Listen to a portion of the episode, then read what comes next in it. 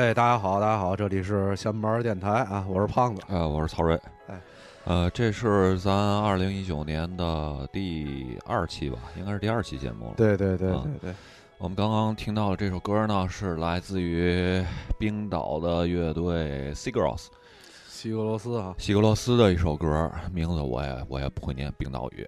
然后这是来自于今年年底上映的一个大片儿啊，《海王》里边的一个插曲。哦，要听着耳熟，对，我觉得还挺好听的。然后作为今天呢我们这个节目的开场曲吧，就算是。呃，所以呢，胖子，你说说今天咱哦说什么内容吧？对，是啊这样的。那个今天只有我跟曹睿两个人，我们决定盘点一下电影方面的事儿，就说说电影的事儿。首先啊，先说一个其他的事儿，就是我们微信这个有个之前啊有个小栏目，对微信公众号公号上有个小栏目叫“扯闲篇儿。对，”，应该也是咱从一八年年初开始干这事儿的吧？好像对吧？好像是。对吧？就是从一八年年初，一八年年初有的这个小栏目，每周呢更新一次，推荐三四个电影。对，然后我们咬着牙坚持了大概不到半年吧。不到半年，哎，不对，过了、那个、半年半年多对，半年多，过了那个六月初那几天，对，因为那几天还推荐片儿了，对对对，然后下半年就集体懈怠，对。没坚持集下来。体懈怠就没再更新，然后到这个一九年呢，准备给自己这个定使点弦儿，对吧小？目标，对，然后想一下，要把这个小栏目再复活一下，复活一下，对就是，呃，也是督促一下自己，同时给大家也是推荐点儿，呃，电影，电影对对给大家一块儿看看，因为因为是这样，就是就包括你也好，我也好，小明儿也好，咱三个人啊，平常就是多少都看点片儿，是吧？不是多少日子，主要就只是看片儿多了，不看片儿就光剩工作了，真的。没有，就是闲暇的时间啊，没有，也没有什么其他的事情可以做，就是只能是看电影儿，对啊，不喝酒，不会打牌，对吧？啊没有没有什么不良的癖好，对吧？主要是没钱，主要还是穷，对，这是最省钱的主要了。对，这是最省钱的。然后现在呢，就是也不怎么买 DVD 蓝光了，是吧？主要还是以网上下载为主。主要靠网站。这个扯闲篇儿这个这个小栏目这初衷呢，其实也是说说白了炫耀一下吧，炫耀一下平常自己看的片儿嗯，有有哪些与众不同的，对吧？然后还有一个，其实就是为了记录一下，就是记录一下我们我们这一年都看了哪些电影儿。但是呢，去年二零一八年的这个就就就是没坚持下来吧，算不是，不过还行。这个这个小栏目，因为是这样，扯闲篇儿栏目啊，咱之前一直没在，好像没在节目里推过这个东西，对推提过一次，对，提就等于是默默无闻的一直在这个微信公号上更新。然后呢，阅咱读量咱他妈的从节目到那个微信公众号，哪个不是默默无闻的？不是节目，比节目还要默默无闻，啊对对对吧？就是咱自己都都懒得推自己的小栏目了。然后到后期就一直更新的几个月，因为这这一直是我在盯这数据嘛，基本上能保持到几百吧，大几百、一千吧。对对对对，反正就是上千，四位数一千一千多点儿，一千多点儿的这个阅读量，我觉得也还行。对，对这个对于对于一个闲班电台，对于就是作为一个比较懈怠的公众账号吧，我觉得哎，就就就就行吧，就对行吧。对对对嗯，每每周也拿出来得拿出来两三个小时更新编辑这事儿了，对对吧？对对但是这也但是相当于啊，这个节栏目 虽然有一千多阅读量，看来大家也都不挺上心。停了半年多，也没有听众提问这事儿，也没有人问怎么不更。你看咱这节目有老李呀、对吧？对然后有嘉宾四姐，都倍儿耐。四姐一年之前，哎，过年露一次面儿，念叨一大伙儿念叨了一年。这前两天拉来了，好底下那评论好几百条都对。完了，对结果这栏目啊，这小栏目坚持了半年，生命力也停了，也没有人问这对，事，没没人人关心，无人问 津，有没有都行。也挺惨的。这想一想也挺惨的。但是但是，二零一九年啊，我还是还是把这拾起来，是吧？对对对嗯，对，想想还还得还得再还得再做这事儿，就因为咱现在公众账号也不更新别的了，每周就每周每周就节目发一下图片，预告一下，对对吧？就是告诉大伙儿这个有节目，节目更新了，对赶紧去听节目。对，这说明我们一九年就是每年年初都要试图发力一下，看看能坚持多久。对对，因为你看，那咱上回更新完，然后我看那个下边评论有听众又说，就好长时间没搞线下活动了。对，对，你们就可想而知，我们更新个小栏目都这么费劲，线下活动那更费劲了，更费劲了。其实我们也是成功者，我们是半途而废的成功者。操，太，唉，三十好几了，半途而废的成功者，没有完整的办过一件事儿。行吧，咱正进正题吧。对，好嘞，好嘞。对，先说说你那个那个，对，咱那个年度的回顾一下这个二零一八年的电影。这二零一八年啊，我先说一下我自己个人的感受啊，因为二零一八年我过得太糙了这一年，因为我这一年突然之间工作的原因啊，就是突然之间工作倍儿忙，造成你自己私人的生活就特别少，私人生活特别少的反映出来另外一点，就看的电影少。我觉得今年这一年我看电影特别少，就基本上没有时间来看电影。对，主要还是。上班回来之后也没有没有什么心思，就想歇着。对，精疲力尽。而且还有一点就是，我一直在极力的，就是不做一件事儿，就不通过手机看电影。现在好多人对这个，我我也是一直是这个，对吧？就是我觉得，即使再忙，就是因为好多人，你看早上起来大家挤地铁的时候，有很多人在。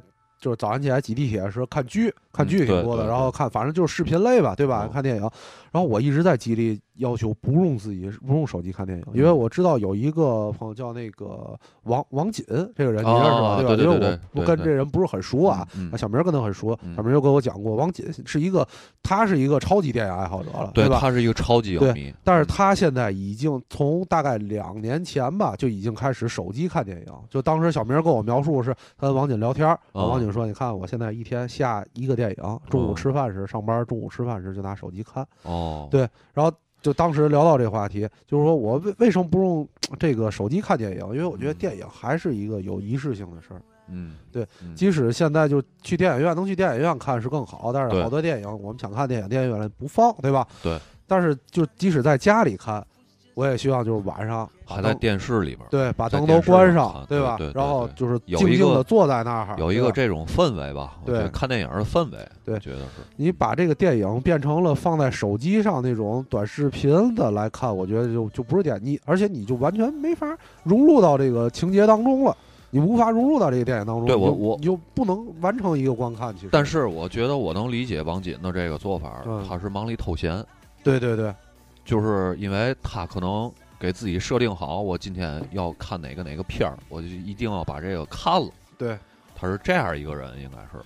对，这个是对这个是很重要的。好多人都是这样，就是说我至少我拿手机看，我能保证一个看片量，对吧？对对对。我就是如果说像咱们这样，就刚才我说的那样，我不用手机看，绝对不用手机看，就造成了就像一八年这种情况，我看片量很少，看的确实很少。然后还有一个原因就是，现在电影票挺贵的。对，确实是这个。你像在北京一个比较小的影院里吧，四十多看一个进口的大片儿，进口大片基本上就得四十五往上，五十左右。然后你要是 IMAX，基本上，哦，哎呦，还真的，我一八年没看过 IMAX，我也没看过 IMAX 基本上就是 IMAX。你想一个人，基本你因为。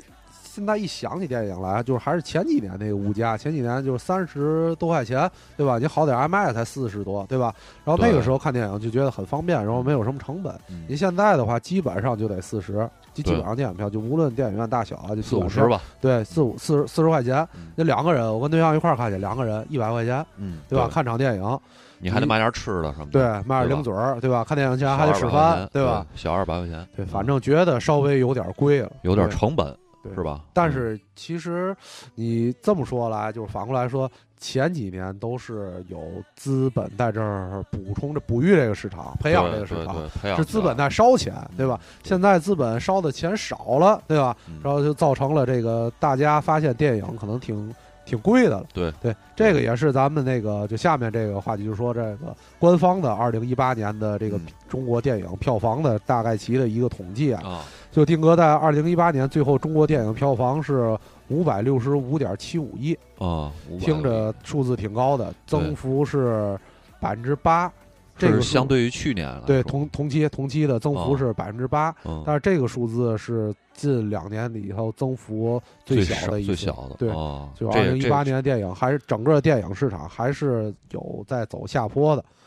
对，这个数据应该也是说明了整个这一年的院线，这是院线的对吧？对对对，院线统计数据，院线它可能嗯没有大家期待的这样这么好吧？对，这个中期原因有几个原因，第一个原因就是现在观众的口味变了。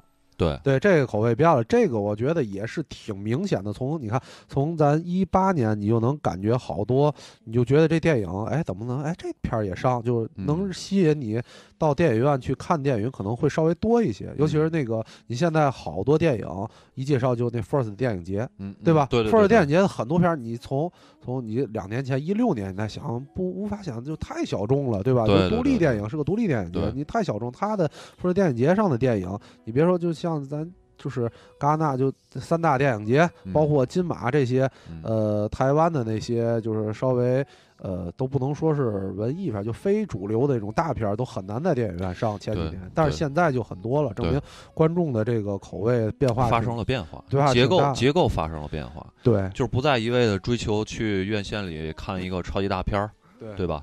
我觉得。这个应该怎么说呢？是一个好的发展方向吧。成熟，对成熟了，对，就是也是被培养。观众经过几年的这个洗礼，也是被培养起来。对你像咱去年做的那个就是观影活动，《爆裂爆裂无声》，爆裂无声。嗯，呃，像他们那个辛玉坤那个导演，他，呃，我记得如果没记错的话，他应该也是从这个 First，对他也是 First 的电影对出来的。对，包括今年这个有一个话题性非常大的电影，那个《大象席地而坐》。对，虽然我们都没看，对吧？但是确实是。引引起了一定的话题性，因为这个导演嘛，再加上金马最后给加持了一下，对吧？对对对。然后这个，这首先是观众的品类多了，所以造成了这个投资方不知道投哪种类型的电影了，无法形成一个集中的爆款。对，说今年年初就最早今年的第一个爆款电影是叫《前任三》，那这种片儿咱也不太会关心是什么，不太关注，不太关心这种是什么。然后后来又是什么理查的姑妈和羞羞的铁拳。这个好像好像理查的姑妈的这个票房不好，打破了这个麻花开心麻花的一个小神话。哦，对，那开心麻花我你可能不太关注啊。我理查姑妈是看过话剧的，我觉得还是可以的，就它剧本还可以，但肯定它搬到大荧幕的电影上表现出来。之前前两年那个沈腾有个片儿叫啥来着？那个也是他们那个那个开心麻花的电影在院线上映了。就是还挺搞笑的吧，就是当一个搞笑片看啊。对，还是就是就喜剧打破了原来只有冯小刚的那个格局嘛，对吧？现在就很多包括新导演都在尝试这一部分。对对，这个还是挺不错的。包括徐峥，徐峥之前的什么泰囧之类的这些啊，主要咱那个咱那队队长啊 叫嘛？我想不起来了。谁呀？你你想说嘛呀？我我想说那个咱沈队长倍儿像那个。哦黄渤。黄渤对。黄渤。肯追辣妈对对，跟跟我们的这个队长长得特别像我们的沈队对，然后那个咱接着说啊接着说，然后之后还对还有一个是今年这个哦对，咱接着说这数据啊，从二月份开始又大幅的增长，但十月份。二二月的票房同比增长了百分之六十，那应该就是贺岁贺岁档吧？对，贺岁档非常强劲。但是十月份就今年的十月，就比往年跌幅了百分之三十。哦，就是今年整个票房是一个动荡、特别动荡的一年，高开低走。对，高开低走。然后因为主要就支撑起票房的这些，还主要都是几个外国片儿，就几个。十月份应该是暑期档吧？对，国内的就是十月前后保护月，对保护月，保护月，保护月，但是又没有特别拿得出手的国产电影。对，你看今年的几个。咱就没有数据支撑啊，只是咱能想起来的，有一个叫《红海行动》，这是一个大片儿，这是一个那个战战狼类战狼类电影，对。但是这咱都没看过啊，但是这个票房是特别好的。然后还有就《药神》，这个是话题性很强的，一会儿我们会说一个。药神应该脱离了那个十月份的那个，啊，脱离了那个脱离了那个档期，但是就是说，就今年的是一部比较比较能说出来话题性，就是能支撑票房的一个。呃，在这个票房上有所收益的这个国产片儿，对，金马奖应该他也有所斩获吧？我记得是有吗？我记得好像是有。嗯，这个金马奖今年对，因为今年对金马奖也特殊原因吧，造成金马奖的这个之后的这个大家评论啊，这些都比较的低调。对，看半截没了。对，也没办法，特殊原因，特殊原因，对吧？但是电影还是好电影，咱们来接着说，来接着说，然后再加上一些原因呢，就是三四线的这个票房，之前都是说三四片是。就强劲的增长点嘛，啊，但是三四线的这个票房和一七年啊比较持平，嗯，再加上这个基本上就是网就是电商，就通过网络购票人比较持平，就说明现在天中国电影的增长点已经比较少了，嗯，只能说是深挖现在固定的这些客群，嗯，对，满足这个核心受众的这个观影，嗯，口碑是一个特别重要，这是一八年的一个变化，就是这制片方对口碑的这个关注度。就很高了，不是说像原来拉点 IP，拉点这个什么就开始。啊。其实就是我不知道胖子你看这个电影的习惯啊，包括我先说一下我个人的，就是我要去电影院 看一个片儿的话，那我肯定是前期要准备一下，就是首先看这个电影的呃导演，然后呢这个看一下。前期的电影出来之后的一些点映的一些呃评价，嗯，对，然后我觉得可能还不错的，那我可能就会去电影院看。那去电影院看呢，我一般选择就是看还是看欧美的这种主流的这种大片儿，嗯，包括我个人也比较偏爱这种科幻片儿嘛，所以就是还想有一个呃特别嗯。比较好的感官体验吧，我觉得就得看值了。对对对对对，我觉得里不能看能在家看的电影。对，没错。所以就是我的习惯是，我可能去电影院看这个大片儿，然后呃，我自己呢在家里面可能会，因为我每天我几乎是每天都会关注这个电影下载网站的这些这些新更新的这些电影，那么我会挑出来我自己感兴趣的，或者是别人。朋友身边的这些朋友推荐的哪个片儿不错，我我会把它下下来，然后去去去看一下。我的这个去电影院啊看电影的是是这样，因为我会定期，基本上是一个月不到一个月吧，就会翻那个就是这些这个卖票的 A P P，他们那个淘票票啊、猫眼儿这种，它不都有一个即将上映嘛？我就看看看哪些都大概齐。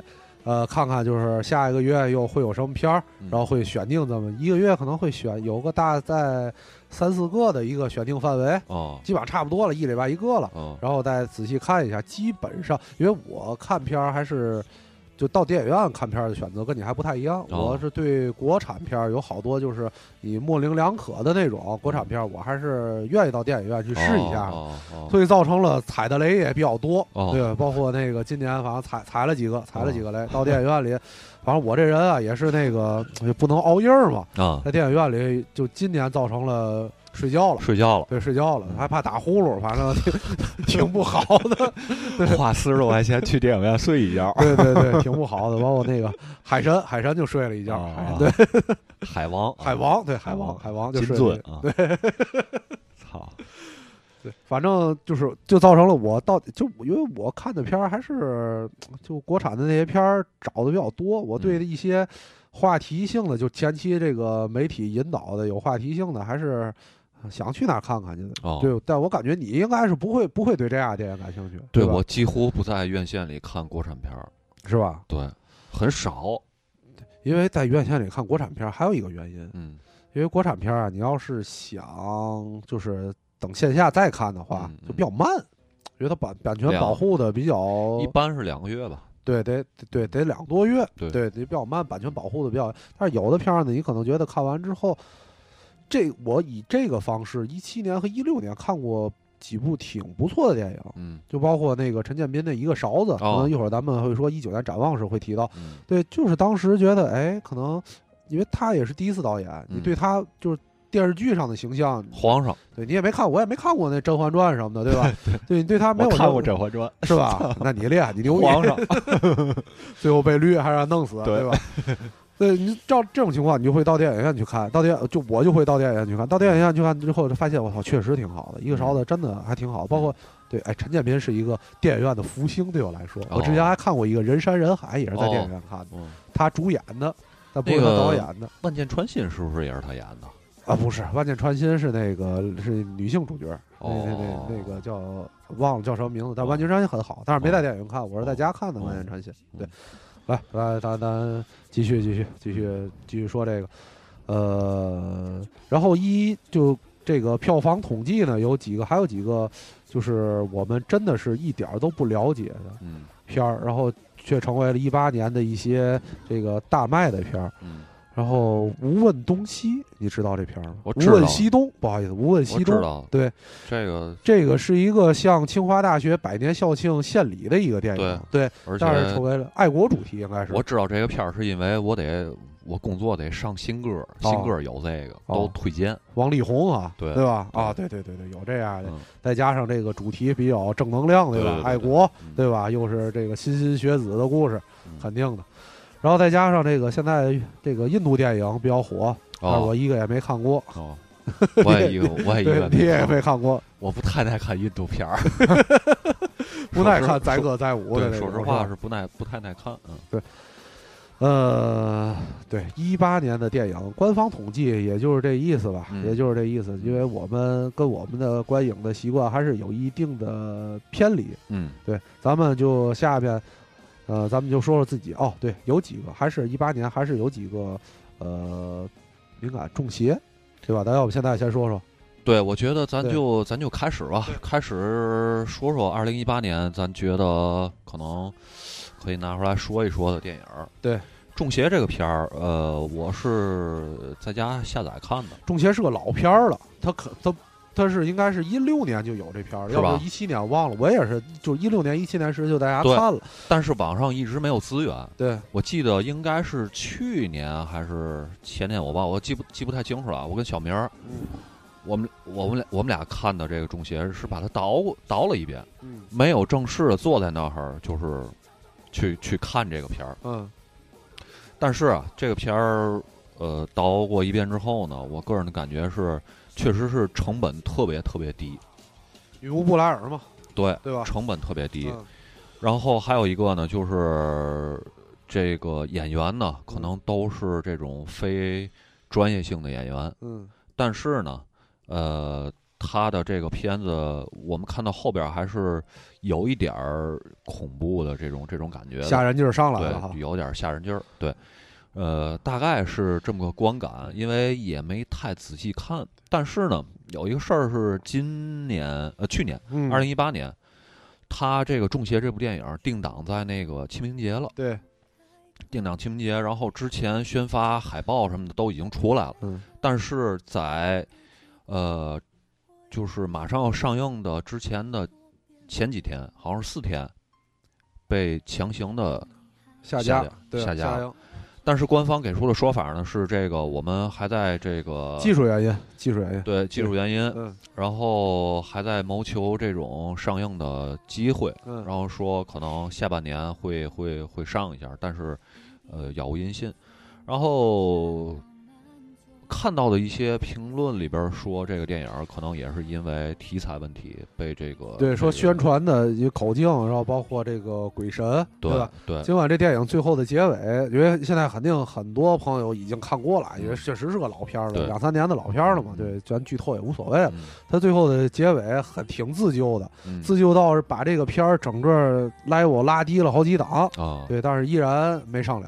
哦，对，哎，对，还有咱说到这个啊，突然想起来，就你看咱这国内，它这电影审查制度已经很严格了，对吧？嗯。但是我就不明白为什么造成了还会有这种，就上映头几天突然告诉你不能上了。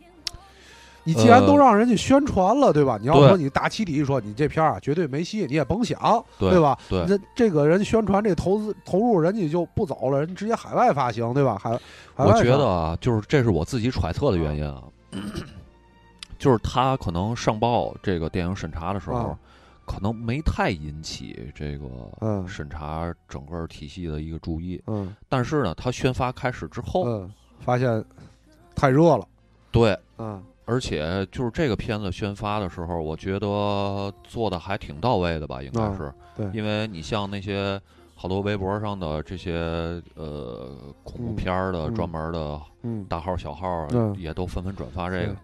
它有一定的影响力了。这个片儿要上映，绝对是爆款，绝对爆这个电影。这电影，我觉得，因为国内就太多年没有没有没有这种像样符合恐怖片这三个字了。那那些血不呲啦、乱喊乱叫的都那都不叫恐怖片儿啊，不算恐怖，对，那叫那叫吓人片儿。生孩不叫生孩，叫吓人，那叫吓人片儿。这是真恐怖片儿。这我觉得这在电影院里看肯定能有那种哇大喊大叫接受不了的那种。然后呢，这个可能他后期的宣发引起了这个有关部门的这注意。然后一看，人家仔细的再一看你这个题材啊，那你这不行，那可能就得下。是不是有可能不是一拨人？也有可能吧，对吧？这个送审的坐办公室里的人，对，咱市场上不是说白了，咱都是揣测这个事儿。对，你具体它发生了什么，咱也不知道。就有没有听众对这个比较了解的，就审查制度或者是体制内的人？因为那天啊，我跟有一大哥聊天，大哥跟我说了一句话，我觉得倍儿到位。大哥说啊，体制内里的话都是能人，都明白啊，整这帮不让上啊，音他比较主要说是音乐这块儿，就音乐就是整的这些不让上啊，封杀这些都是这帮明白人干的。对，那肯定的，对吧？他能给你抓到点，尤其是音乐这东西，他能给你抓到点在哪儿？音乐这个，我就说一点。就是之前的那个，就是乐队国外的艺人封禁的名单里边，对，有一个宇宙塑料人。嗯，宇宙塑料人这是七十年代的乐队，而且宇宙塑料人说白了，他是那个对布拉格之春有影响力。嗯，这个事儿一般人。他不会知道这件事儿了。你天天坐办公室里，你说白了看报纸，你都不知道这事儿是什么事儿。你要不是一个深度的乐迷，你可能都不知道这个宇宙塑料人他背后的这些跟哈维尔他们之间的这些关系，这这这些事儿。所以肯定是明白人干的，带路党对，肯定是明白人干的。所以就是这个事儿吧。对，你想，我觉得你想电影啊，我就想突然。上映一停，这几年啊，这几年脑里有印象的啊，一个是中邪，还有一个那个江歌，对吧？啊，被解放江歌，江歌是上了，放上了一场，然后又被下了。对，上了一场，然后停了一天，转天可能就减下来一点，就减了个裸体嘛，对吧？其实那个有有点吹毛求疵，但是也还行，对吧？那个据说就是罗马这个片儿，就是今年的新片儿，嗯，上映，然后给男主人公穿了个大黑裤衩儿。啊，对，今天还有哪个？那个吉尔莫·德尔托罗的那个，那个就是《水形物语》。哦，对对对对，给那个《水形物语》穿衣服了，对，给女主角穿了个吊带是吧？黑内衣，黑内衣，对 对。然后包括那个，但是他也不属于他，他就是正常上了对吧？包括那年那个《天注定》，是不是说说要上，然后突然之间停了？《天注定》对，《天注定》当时也已经定档，但是因为要召开一一系列的会议，所以被。下了，对那个片儿，对，你想不能上的都都都是好东西，那个片儿要上了，真的上，对，确确实 社会的话题性太大，我觉得啊，那篇上了够公号写俩月的，这，所有那几个故事翻出来，对吧？对，原型故事翻出来够一个公号写俩月的。所以你要是没有这个就是电影分级的这个这种制度的话，那电影审查制度应该是一直会会存在下去的。对，存在下去啊，无所谓，因为现在已经习惯。我是一个就逆来顺受这种人，你存在就存在了，对吧？但是你得告诉我你的 G 点在哪儿，对吧？你不能我一碰你就不行，对吧？那就不不好。这个这个事儿，咱就咱就咱就别说。对对，没有也没有没有什么必要。咱继咱继续盘简单的电影啊，对对，盘简单电影。呃，咱这样，咱就不按照什么时间顺序，咱没有时间轴，因为咱看的就不是按时间顺序，对，都都挺乱的。对，咱就。按照咱之前记的这些说吧，对，中邪这个说完了，对吧？先说你的那个观影单，一八年观影单，对吧？你看的比较多，就你想说的，咱能说想说的，对。呃，先说三个恐怖片儿吧。嗯，这三个恐怖片儿啊，它自成这个一个系列，嗯，叫《无尽》《绝案》以及这个《爱在初春惊变时》，服了。这三部电影导演都是同两个人啊，一个是贾斯汀本森，还有一个是艾伦穆黑尔德，这两个呃，他们应该是我忘了是不是兄弟关系了，嗯，而这这两个人的关系特别好。这三部电影呃，我看完了《无尽》和《爱在初春惊面时》这两个，《绝案》我还没看。呃，怎么说呢？呃，这是我二零一八年觉得还算比较优秀的 B 级恐怖片儿，是这种低成本的。但是呢，你这里边为什么没提到那个厄运遗传呢？这个一会儿再说啊，这个一会儿再说，因为这三部是哦独立成册的，对对对对，是一个系列。嗯，这两个导演，他们两个人本身是，我觉得啊，是特你从能从影片里面侧面看到，他们是资深的克苏鲁迷啊，所以他们的电影呢，就带着一种呃莫可名状的那种神秘感啊，就是你不知道这个大怪兽是什么，对对吧？对，就是影片从头到尾，呃，可能都有一个。并未出现的这种神秘的物体，在影响着这个旧日支配者剧情和这个这个主人公的一些行为。然后呢，在结尾的时候，但也并没有特别清晰的说明这个东西到底是什么。嗯，这是我看《绝案》和这个《爱在初春镜面时》的这两个电影的一个一个观感。你包括这个《爱在初爱在初春镜面时》这部电影。它里边这个女主角，嗯，呃，是生活了好几千年的一个人，嗯，但是呢，她是一个怪物，嗯，然后她有一次这剧情的高潮时候，呃，他自己变身之后，变身了，变身成大怪物，怪大怪兽，对，变身之后那个怪物就跟克苏鲁的那个那里边的怪物是一样的，有触角，有触，对，哦、触手系的那种，所以。我还算比较推荐吧，这三部我觉得都还挺好看的。如果是呃大家是这种特别喜欢恐怖片儿，尤其是这种 B 级的这种低成本的恐怖片的影迷的话，我我是推荐这三部电影，可以好好看一看。嗯，这是我要说的第一阶段。对，第一阶段继续。然后刚才胖子说《遗传厄运》，对，《遗传厄运》是我今年最就是最喜欢的一个恐怖片。遗传厄运确实，因为我我先说我这个是吧，因为遗传是咱一块儿看的吗？对，遗传厄运是这样，我忘了，我不是在一块儿，不是一块儿看。但是遗传厄运我看之前啊，那个小明是这么给我安利的啊。小明跟我这么说，这遗传厄运啊，我自己看第一遍，当时自己在家里看，他说我看完之后啊，就没敢上卧室睡觉，看完就在沙发上就睡了。对。然后呢，第二遍呢是刘军来跟他一块儿看的，说刘军看完之后，当天晚上没回家，住他们家。对，我操！我一听这这么有劲儿啊，这个我也得看啊。然后我就自己在家看，看完之后的感觉啊，就是当天晚上我没敢去厕所，就是这个。因为我们家呀，特别就你你知道我们家我们家结构是这样，就我从我那卧室沙发上就看电影嘛，在沙发上沙发上站起来之后，大概需要走这么十几步，有这么十米的距离吧，十多米的距离吧，就到洗手间。但是我那洗手间一开门。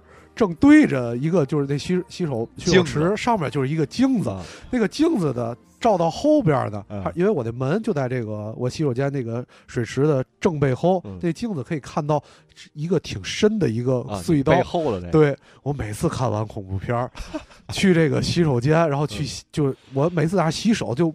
这个视线躲避不了这个镜子，就躲避不了，也要看后边一个特别黑暗的一个家里的一个场景，然后确实特别恐怖。然而你还无法抑制这种从镜子里看到那个黑暗的。对，因为你刚看完之后，你一看就你必须得看这个镜子，你一看你脑里就过了一遍罗。我对我看恐怖片，看当时就是我说实话，我看恐怖片有点出头。我看恐怖片就看的时候，大伙儿有点看的时候，什么感觉都没有，一点也不害怕，一点也没事儿。我就出头后琢磨，我一看完了，从这屋里一出去，每每次在在在这小明家看完电影，我一出去一下他们家那楼道，他们家倒霉倒霉一楼电梯，他们家他们家住这个住这个楼里啊，一楼你看那灯泡永远是坏的，闪，就是一共三个灯泡，两个是常亮的，一个在那闪，你就想每次从电梯里的氛围，大晚上在那看完电影两三点，然后一开电梯门，然后就看见楼道里一没人没有，然后啪。灯在那闪，对，特别有恐怖片每次都特别出头，真的。这遗传厄运，当时我看完之后就是这种感觉，嗯，我说这太有劲儿了，尤其是这电影最后，最后这电影是基本上前。前面啊，最后就留了半小时高潮。前面是挺平淡无奇的，让你觉得就是讲叙事，整个让你感觉有点闷。就觉得对他其实前面一直在做铺垫，一直在做铺垫，就你能感觉到他都铺垫，但是等着那高潮就是永远一直也等不来。你觉得就觉得还挺没劲的了。但是后边突然之间高潮一起来，我操，太有劲儿了这片儿。对，呃，这部电影其实我我当时看完之后，确实是吓吓到我了，尤其是真剧透啊，嗯，因为这也是老片了，不怕剧透，尤其是他的那个妈妈，嗯，在那个小男孩的那个房间里，那个角落上爬的那个动作，我操！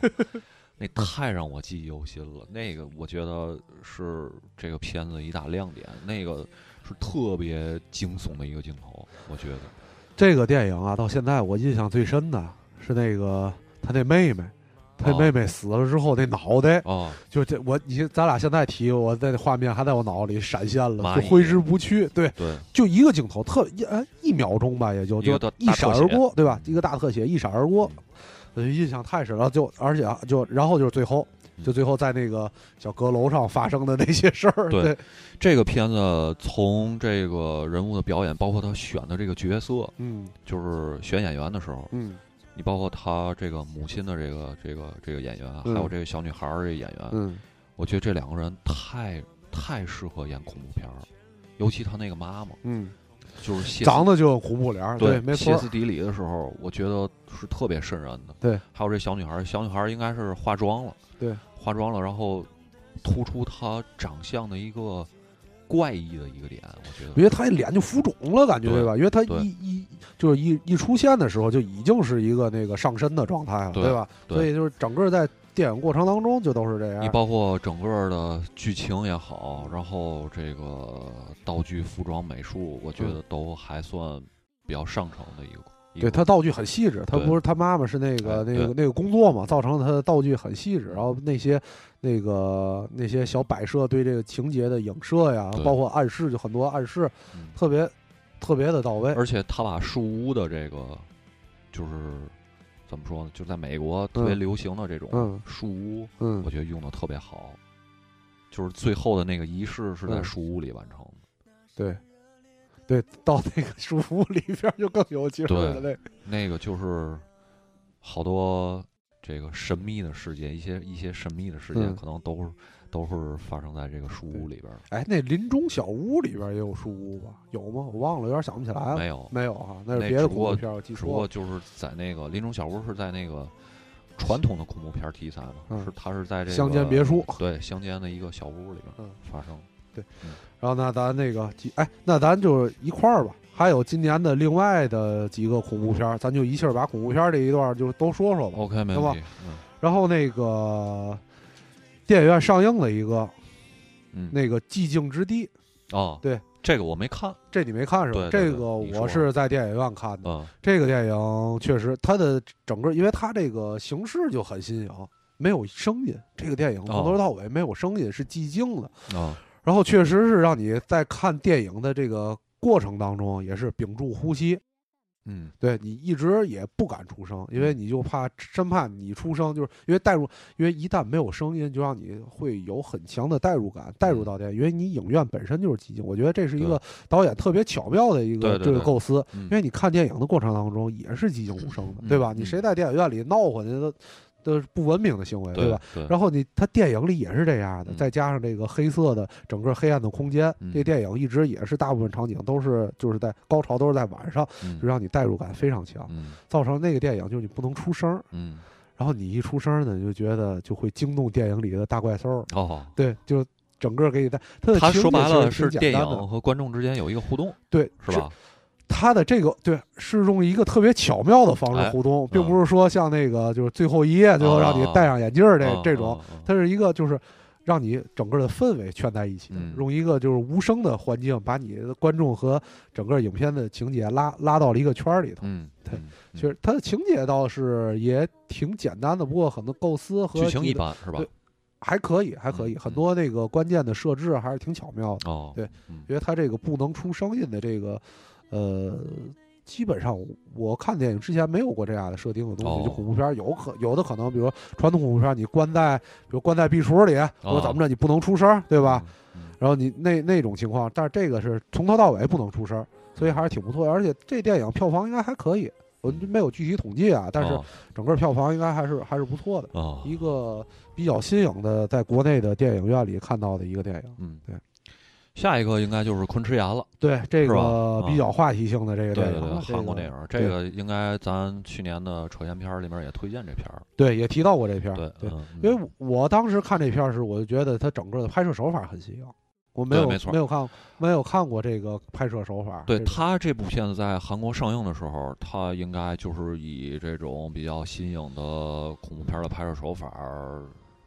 哎，在票房上这第一人称俗的，对吧？取得了不俗的成绩。其实他的情节还是挺一般，我相当一般了。我觉得相当一般。我觉得就是挺，因为大伙儿看的时候就能大概明白下一步该怎么样啊，对吧？对，而且就是他用的这个第一人称视角的这种方法，就是说白了，跟刚才的那种互动形式又不一样。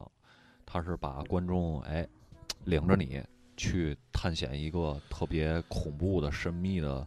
这种废弃的一个，这个是我觉得应该是一种略带，就是肯定是实验啊，就是说是一个就挺符合现代人们的观看视频方式的一种方式。这个其实其实他这种手法怎么说呢？应该不是第一次出现了，在这个这个恐怖片的这个题材里边。嗯，呃，之前应该有，我记不太清楚是《鬼影实录》还是还是哪个片儿，还是呃。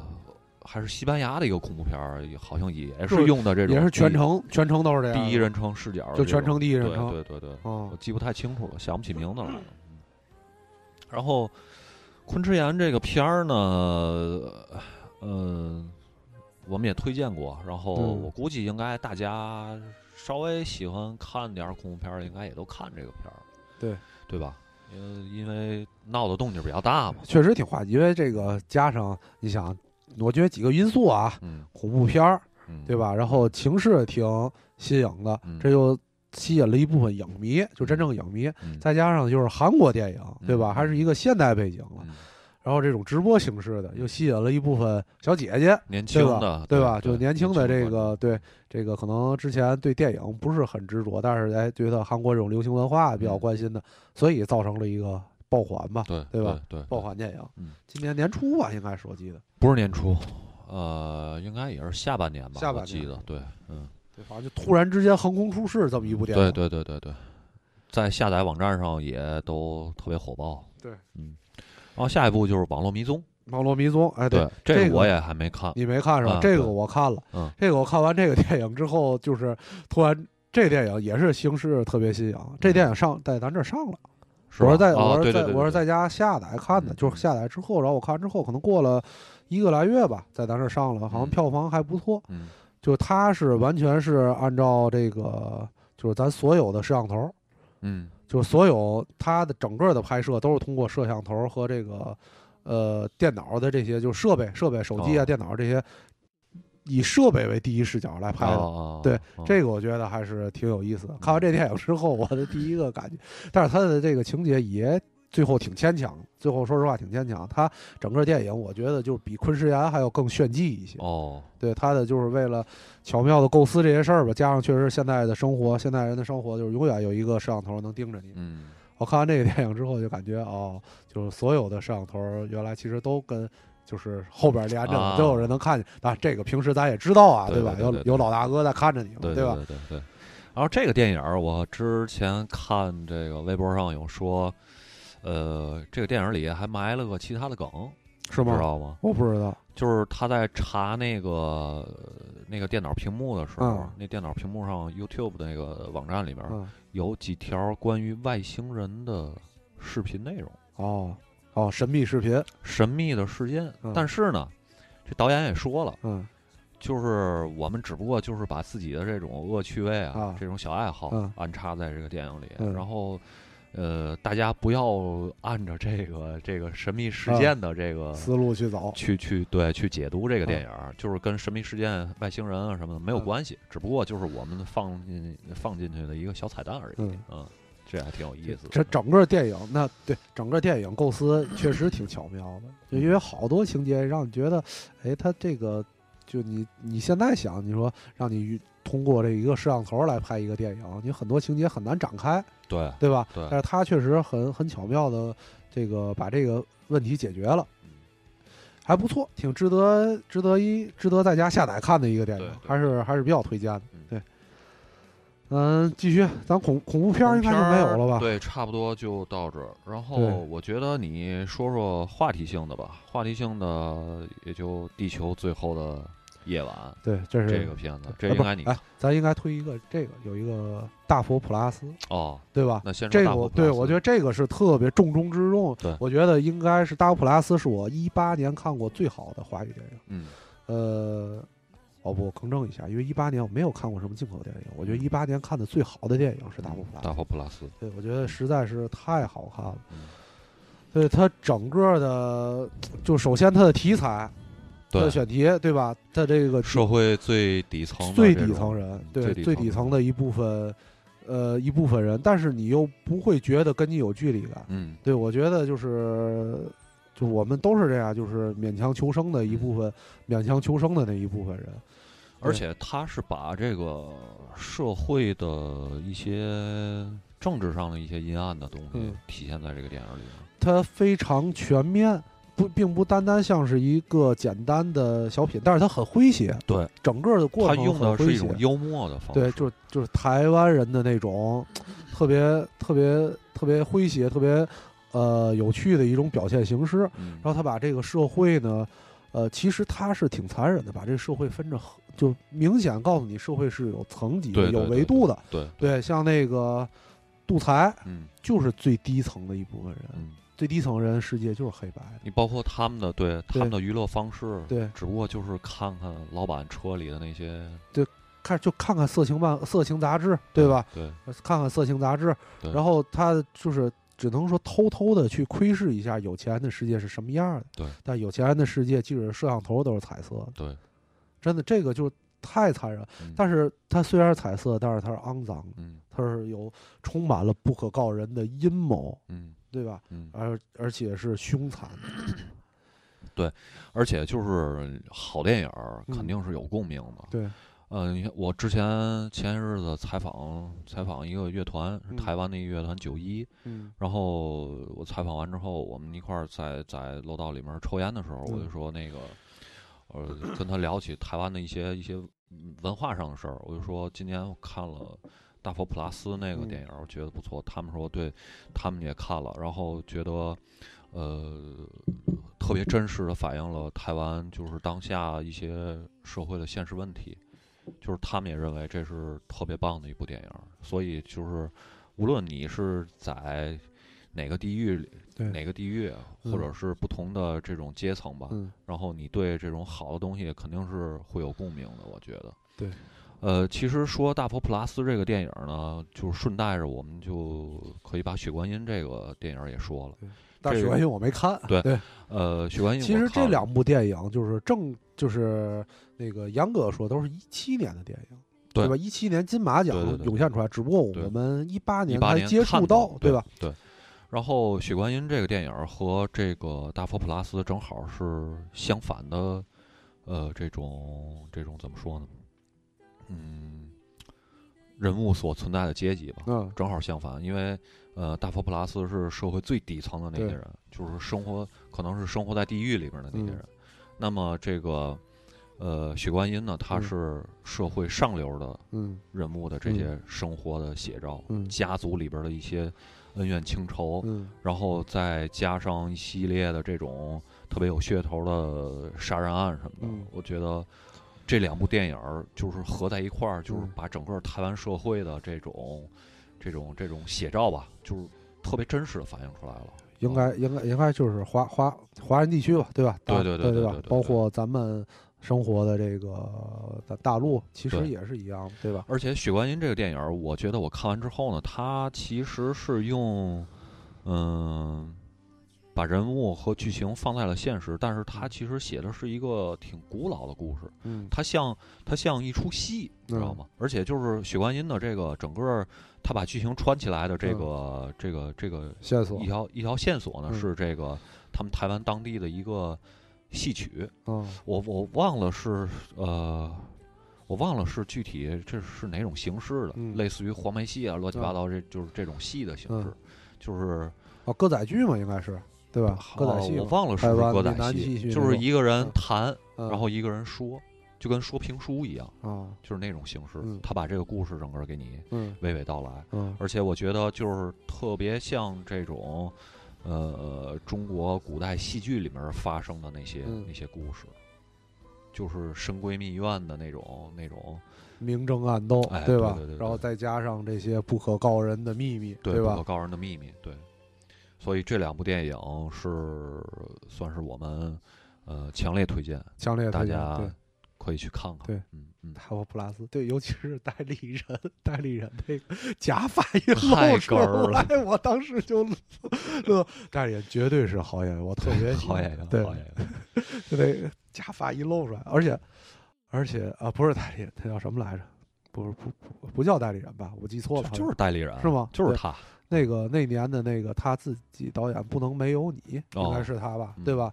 那那部也是，就是还是说台湾的电影还是比比我们这边要更关注民生一些，对对，关注现实，关注现实，关注更关注民生。对，不能没有你，我也推荐大家。但是桂纶镁演的，不是桂纶镁，是一个讲是家里人他自己第一次导演，讲的是一个台湾的渔民。渔民，然后他领养了一个女孩，他应该是抱来的一个女孩，就一直跟他生活了几年。然后你你后边情节我一说你就能明白了。政府发现他穷，你没有赡养这孩子能力，要给。孩子找一个更有钱的家庭，他就想争夺这孩子的抚养权，对吧？然后孩最后孩子也不乐意，不不愿意离开他，但是政府就各种制度，他我们这按按制度来规定。我看那个就是我操，原来全世界都一样。我们按制度来规定的，你不要这样无理取闹啊，先生。真的就是感觉全全世界都一样。对，然后这两部咱说完了，我觉得现实主义题材的，咱可以说说大陆这边今年的一个片儿，叫《我不是药神》。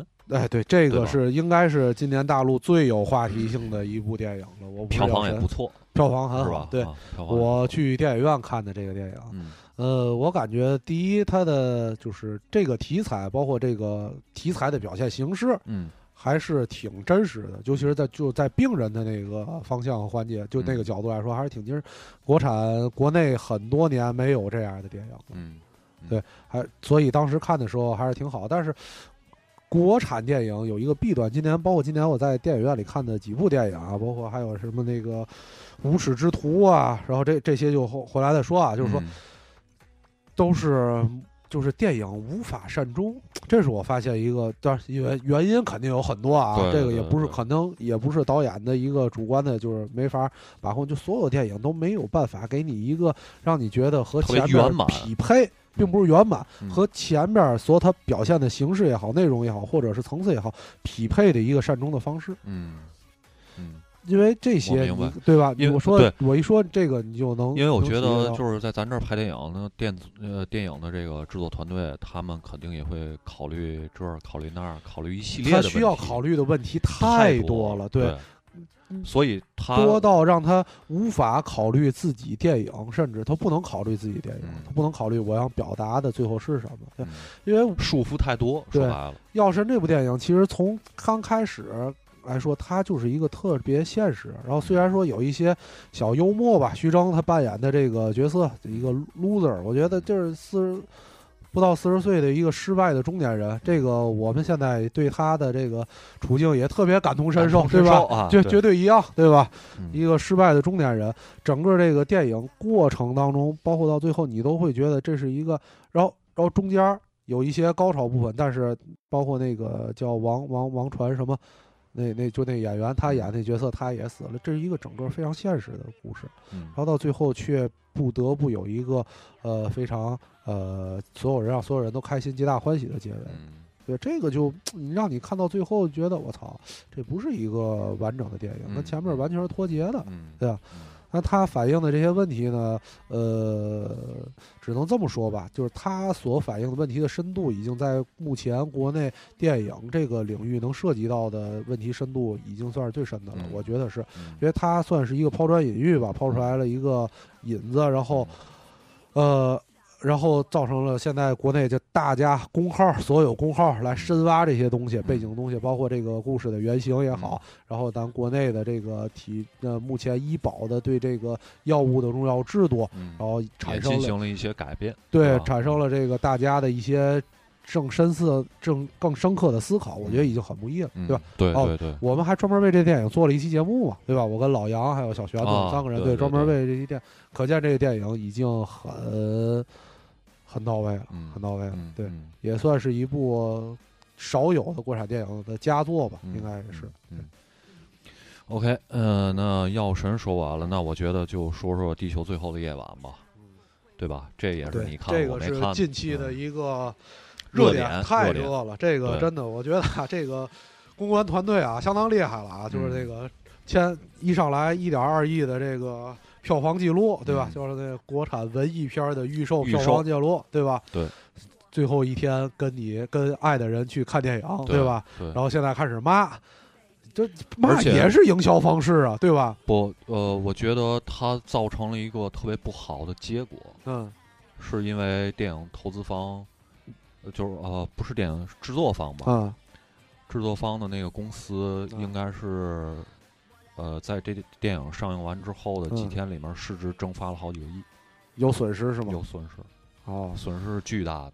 是吗？嗯，哦，这是你看的这个，因为我没看相关的这个文章啊。这是有有统计的，是吧？有统计的。哦，那可能跟我想的也不太一样。所以这部电影怎么说呢？就是，呃，前呃，他从前期的这个，咱先不论这个观众对于电影的评价如何，嗯，咱说他整个的这个，呃，电影拍出来，然后宣发的这个过程，嗯，我觉得，呃。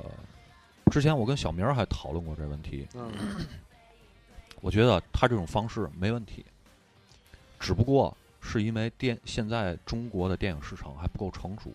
嗯，就是你包括呃世界上有名的导演伍迪·艾伦，嗯，是一个特别典型的例子。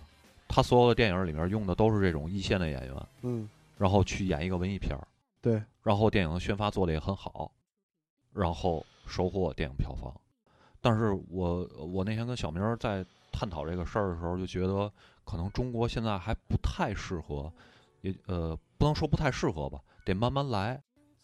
就是好多好多这个这个这个文艺片儿，它不一定就能被观众所接受。但是呢，《地球最后的夜晚》这个他们整个的这个宣发的时候，他们其实想营造一个把大家拉到电影院来的这么一个一个状态。但是呢，我觉得是一个就是假象。我觉得不是假象，嗯，而是而是说他们的手法没问题，嗯，而是说电观众对电影本身内容产生了抗拒，嗯，也就是说，我们的观众可能还没有做好接受这样一个电影的准备。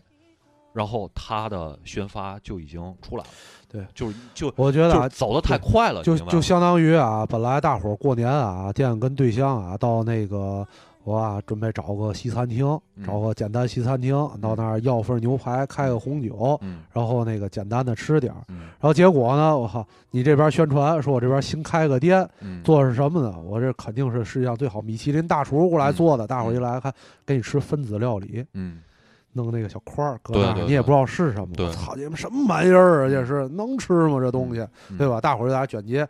其实不知道这个东西现在可能在国际上是主流、是先进的，对吧？但是你并不知道，对吧？所以，所以我觉得就是像《地球最后夜晚》这个电影，它所用的一系列的手法也好，嗯，我觉得是有必要的。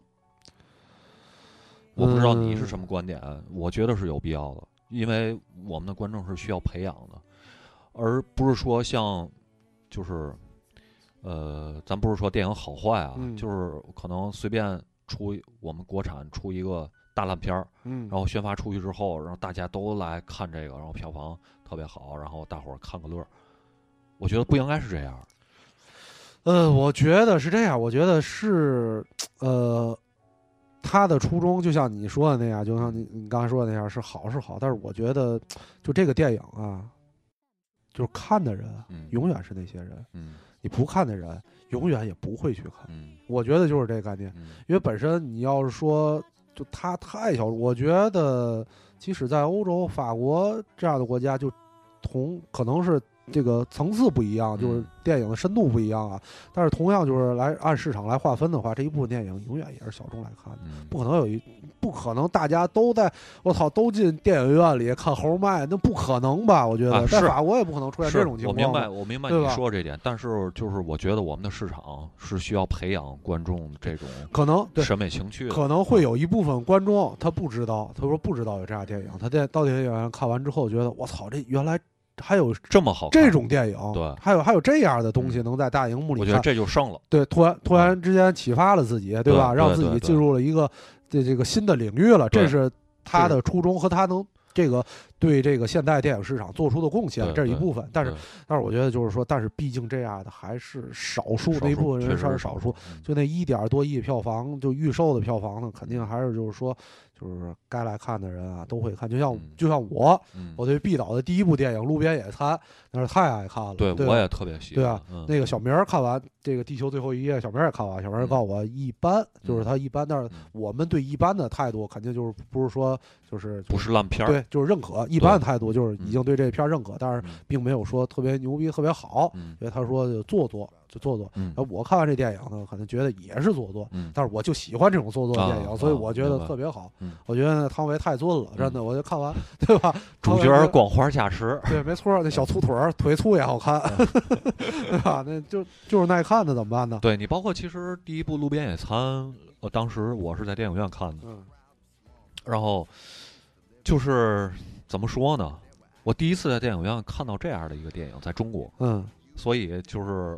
呃，就是它是能带给我惊喜的，对你明白这种感觉？对，就是你完全在电影院里觉得是这个享受，真的是享受，觉得啊，就感觉像是窝在自己家的沙发上，对对对，对吧？就觉得是这种感觉。然后这个《地球最后夜晚》就是升级版啊，就是。纯那升级版，然后就是画也好，里边有很多路边，就是如果看过路边野餐的观众肯定会发现，有里边有很多路边野餐的这个元素在里边，什么那个钟表，一啥特别奇怪的这个钟表，漏水，这房子永远漏水，然后这还有对这个。两个人这个爱情房间的一种这个阐述，路边野餐有，你就就是两个人要住在瀑布旁边的房间，对吧？对对对，就是就是他有那种文艺片符号化，对符号化小情趣在里边。对，然后呃，我我觉得路边野餐，因为地球最后夜晚我还没看，然后路边野餐最能打动我的就是男主人公陈升在路边唱歌，唱小茉莉，小茉莉，对对对，太喜欢那个那点儿。我特别喜欢他的花衬衣，就是我咱先抛开那个，就是那些长镜头什么乱七八糟那些形式上的东西。我觉得，呃，你要说《路边野餐》是不是一个诗意的电影呢？我觉得它是，对，它就是诗，对对，就是一个诗诗意的一个一个一个呃形式感特别强的一个电影。这个是，它是能触动我的。对，这个毕导啊，不，咱现在啊，对对。这个是，然后咱现在回过来，突然说这个最后的夜晚，我觉得啊，毕导就是那种，呃，有志小青年突然扎着钱了，嗯，然后他拍这个电影，咱现在说电影本身啊，并不是说这个宣传这方面，真的就是你能感觉到他第一，他在就刚才说他是路边野餐的升级版，他在重复自己，嗯，他是导演，导演这国际包括国际上大导，他都是在重复自己，对吧？这个是在所必免，他肯定会拍了。十年，十年左右拍过有很多成型的电影，他知道哦自己该突破了，对吧？他才会有一个巨大转变。他这刚第二部长片，很正常，他在重复自己。他就然后有钱了，我要做一个把我的梦做圆，对吧？然后再加上呢，他要不断的在电影里边向这个他之前看的那些导演的东西致敬。塔可夫斯基啊，太多了，对《潜行者》啊这些东西就太多了，致敬的东西，这些都是非常能理解的。嗯。真的是能非常理解的，所以我觉得还是一个很好。如果你能静静的，呃，坚持在电影院里看一个非常闷的电影，喜欢这样的方式，就是说，不，我我所说的现在推荐的这个方向方向的这个观众，不是说像我们一样对电影有自己一定的大概的认知的，这个就是说你可能不知道这电影是什么。如果你能坚持在电影里，觉得能看一个一个多小时、两个小时特别闷的电影，我建议你到。可以去试试看这电影。对，其实我们推荐电影也不是说就是我推荐什么你就看什么，对对吧？就是每个人都有自己的口味，你喜欢什么样的电影，你就去你就去找。我对那些坚持看那个《速度与激情》，从一看到八，觉得特别牛逼。然后里边车哪个车什么样，怎么改，有来道去说的特别明白。我觉得这样影迷也非常牛逼，我非常佩服这样人。对对，因为你有自己就是，呃。有观点是最重要的，对吧？就并不是你观点的对错，也没有对错。我们也不能说操，我们电影就是我们看片儿也很有限的，对对吧？其实就是都是，但是需要你有观点，你并不能说我好，我看速度与激情耐看，为嘛有劲儿？怎么有劲儿？就好看，人说好看就好看，对，那就就就另外说了，对吧？对 对对，所以这就是我们推荐电影，并不是说。呃，就是把我们的口味强加给我们的听众，对吧？喜不喜对喜不喜欢还是还是大家自己的事儿，我觉得。嗯，我觉得听首歌吧，听首《墨绿的夜》，这是来自于《地球最后夜晚》里，然后最后最后一页的歌啊，对。然后我们一会儿再回来啊。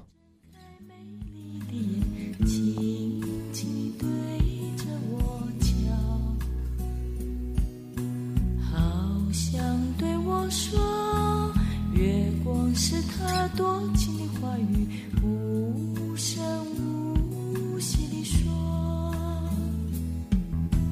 鸟儿归去了，鸟儿乘着夜的翅膀，神秘地飞掠过，仿佛是忧伤。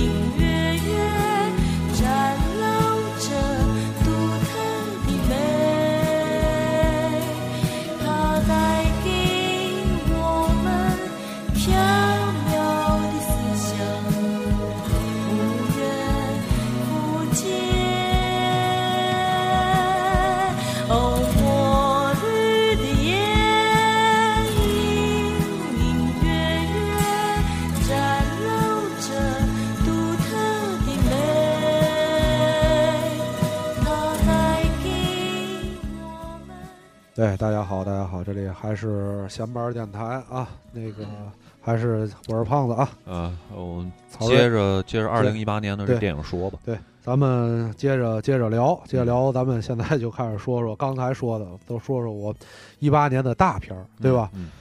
一八年啊，有一个我特别遗憾的大片儿没到电影院看，你在家看，就《复联三》哦，对，《复联》那个电影啊，因为我对这个这个这个漫画电影，我只爱看。那个蝙蝠侠，对和 X 战警，对，不是 X 战警也爱看，对吧？哦，那个是漫威。对对对，就这漫威的其他的，我是确实是不耐看。那个美队美队三吧，是就跟那个也是一帮人互互怼那个内战。对内战内战，我是在电影院里睡了得有半个小时，我跟小明一块儿睡，我电我睡着了，然后迷迷糊糊睁眼儿，我一看小明那，我操，都快打呼了，我叫他，那阵儿还没完了，那最后还没最后。终极对怼了还没，然后叫小明，小明迷糊醒了，完了吗？我说还没完了，还多长时间？我不知道。我说大家看吧，甭看了，走吧。对，就就到这种程度，知道所以我从那部电影就那个内战之后，我就觉得我我不去电影院里看那漫威的没劲。然后这复联三呢，我是在家看的，下载看的，看之后觉得我操，真好！我得没去电影院看，挺可惜的。对，反正我看完，我是在电影院看的复联三。我看完复联三之后啊，我觉得迄今为止吧，漫威可能最好的一部，可能就是复联三了。对。我觉得复联三就好在哪儿啊？当然了，就是它有好多那种特别傻逼的，就是一群英雄亮相的那种啊。对，肯定看了也是特别尴尬，你知道吗？但问题是，就是怎么说呢？呃，算是给，就是他十年拍了十年的漫威电影，这个算是大合集。对，大合集，大大套盒，来大套盒。而且说白了，这个灭霸又是漫威这里边一个比较重要的反派角色，嗯，所以我觉得还还行吧。对我看这个整个电影过程当中啊，我就跟他，就是我为什么觉得这好看呢？嗯，就第一，这热这热闹造成了。嗯，你真有一种看漫画的感觉。对，对我之前看漫威电影没有看漫画的感觉，就是看电影。因为说实话，中国人觉得看漫威致敬，反正我觉得大部分人啊，至少是我代表，我能代表百分之七八十的人。我小时候没看过漫画，我不像老美，对吧？对对，人家真是我操，小时候看人家有那情节，对吧？一看我操多激动，包括星球大战，其实对一的，我就是看热闹。我觉得这就是一科幻电影，对吧？然后这偏宅系的，对吧？但是看这个，这么多英雄亮相，我真有一种看漫画的感觉。尤其是美漫，美漫我看美。就情节特别紧凑嘛，他这整个情节上设置很紧凑，总是就是人多嘛，所以他你就得安排情节呀，对吧？这情节就特别紧凑，而且里边有各种反转，你到最后也没有想到这个结果，没能阻止了。他没法不紧凑，人他妈太人太多了，而且这电影就是有好多让你就是能当漫画，然后你能仔细看进去，比如巨人到最后。到最后都没变，对吧？我一直期待着绿巨人到最后什么时候变，到最后都没变了。下一步吧，对吧？对啊？他变那大机器人，最后也没能变身，对吧？然后最后这个这么多人被这个消灭了，你就在琢磨，你以后这个还怎么拍，对吧？以后什么情况呢，对吧？对这个剧情上，我觉得 这个也挺 bug 的。说实话，我觉得啊最后啊，肯定是走一不要脸路线，就下惊奇队长嘛，对来一个那个时间轴，对吧？反转，对吧？我拿个什么时间那个世世界闹钟，我把时时间往后倒点儿，对吧？对，就是这意思。嗨，说白了，复联这种就是就是纯是看热闹，对，看一种感官刺激。但是这集确实确实热闹，确实好看，真的确实好看。对对。然后跟复联 再一对比，就另外一部在世界上热评的今今年的这个动漫电影《黑豹》。黑豹啊！我实在是真服了这电影。黑豹确实是因为他这个肤色问题嘛，对，是吧？这个好莱坞谁说好莱坞没有政治正确？妈，好莱坞最政治正确了。对啊。没错，当时这个电影的 这个电影，我关注这个电影，是因为我操那些体育明星都在看。NBA，对体育明星对这个世界的影响力要比这些影视明星要大很多呀，对吧？啊，詹姆斯说带孩子看，说这是一幅颠覆了所有电影、所有电影的一个新世界的电影，开创了电影的新世界，太傻逼了，这个评价。太高。去年全明星，嗯，那个扣篮大赛，哦，对，是谁？看见了。啊，戴那黑豹那面具，我操。那个黑豹那个演员演黑豹那个演员，今年咱那个在这扯闲篇之前还推过了，之前是一个专门来演黑人这种反抗角色哦。的一个演员，但是他之前演都是小人物，都是可能也不是小人物，他电影影响力不大，因为都是美国历史上就好多，因为我特别爱看那四十二号传奇，嗯。是一个棒球明星，就是由由他来演的。哦，对，然后包括还演了一个美国第一历史上第一个那个在这个大法这个大法院上的一个律师，一个律师，也就扮演了好多美国历史上第一个黑人这种角色。哦，对，然后之前但是也是一个好莱坞的二三流的一个演员。这下真的一跃成为了好莱坞一线，太火！这电影火到我到现在想，什么情节都是，这是为嘛呢？最后还得面向这，最后这个这个大 boss 被打败了，这个反一号打败了，还得最后我要面向咱们祖先来的方向。真是我操，纯服，绝对政治正确。对这电影，你现在想出来之后啊，是这样，好莱坞没有人敢说这电影不好，你敢说这电影不好吗？你就死了，对吧？你敢说吗？对吧？我靠！你大不了你只能做到我不吭声儿，对吧？那就相当仁至义尽了。这两部说完了，还有一部也是算是现象级的吧，《头号玩家》。头号玩家啊，对大片儿斯皮尔伯格，就是把宅男的这些爱好的这些东西全都给你放在一个大荧幕上，对，绝对宅。就是有钱，哪个版权我都能给你买过来，高达我也给你买过来啊。太头号玩家好看，头号玩家我现在记忆犹新的就是那个 VR 的闪灵，啊，对啊，就就纯 VR VR 版闪灵嘛，对吧？带你带入对带入第一第一人称身临其境闪灵，对，太好看了。这个其实应该喜欢的就是都看过了，咱就不多说了。对啊对对对呃，其他的我看看啊，我推荐推荐两个剧吧。嗯呃，这两个剧也是也是去年比较热门的，一个呢就是《亚特兰大》，我是因为我是看了那个《This Is America》嗯那个这个 MV，嗯看完 MV 之后，我对这个男主人公，我操叫什么来着？我他妈想不起来了，现在。炙手可热，现在绝对好莱坞炙手可热。对对对对，我看过他他之前的那个剧，那个《废柴联盟废柴》联盟对啊，然后我关注他之后，我看他演的这个亚特兰大，我就看了，我太喜欢了，我太喜欢这这这这部剧了。其实然后我就他也是因为音乐主题嘛，对吧？算是音乐主题呃吗？不算是音乐主题，嗯算是黑人生活主题。黑人生活主题。然后我就推荐给小明儿了，然后小明儿看了也也是特别喜欢。我们俩这个剧啊已经看了三遍了，应该是服两季看了三遍了。狂刷，每集每集都特别短，半个小时左右。然后就是它里边充斥着这个黑人日常的一些生活状态，嗯然后还有这个音乐选的也非常非常棒。嗯。呃，有几部，这有有有几集啊，嗯。我跟小明儿嗯。后来一探讨，觉得特别像贾木许的电影。哦，嗯，尤其是妈胖子剃头那集，就是就是亚特兰大里的胖子剃头那集，就特不是我剃头，对，特别贾木许。大伙儿我就是强烈推荐，强烈推荐这部这部剧，一一定要看。而且这部剧是什么呢？就是在美国，几乎黑人兄弟都在看这部剧，嗯它影响力是特别大的。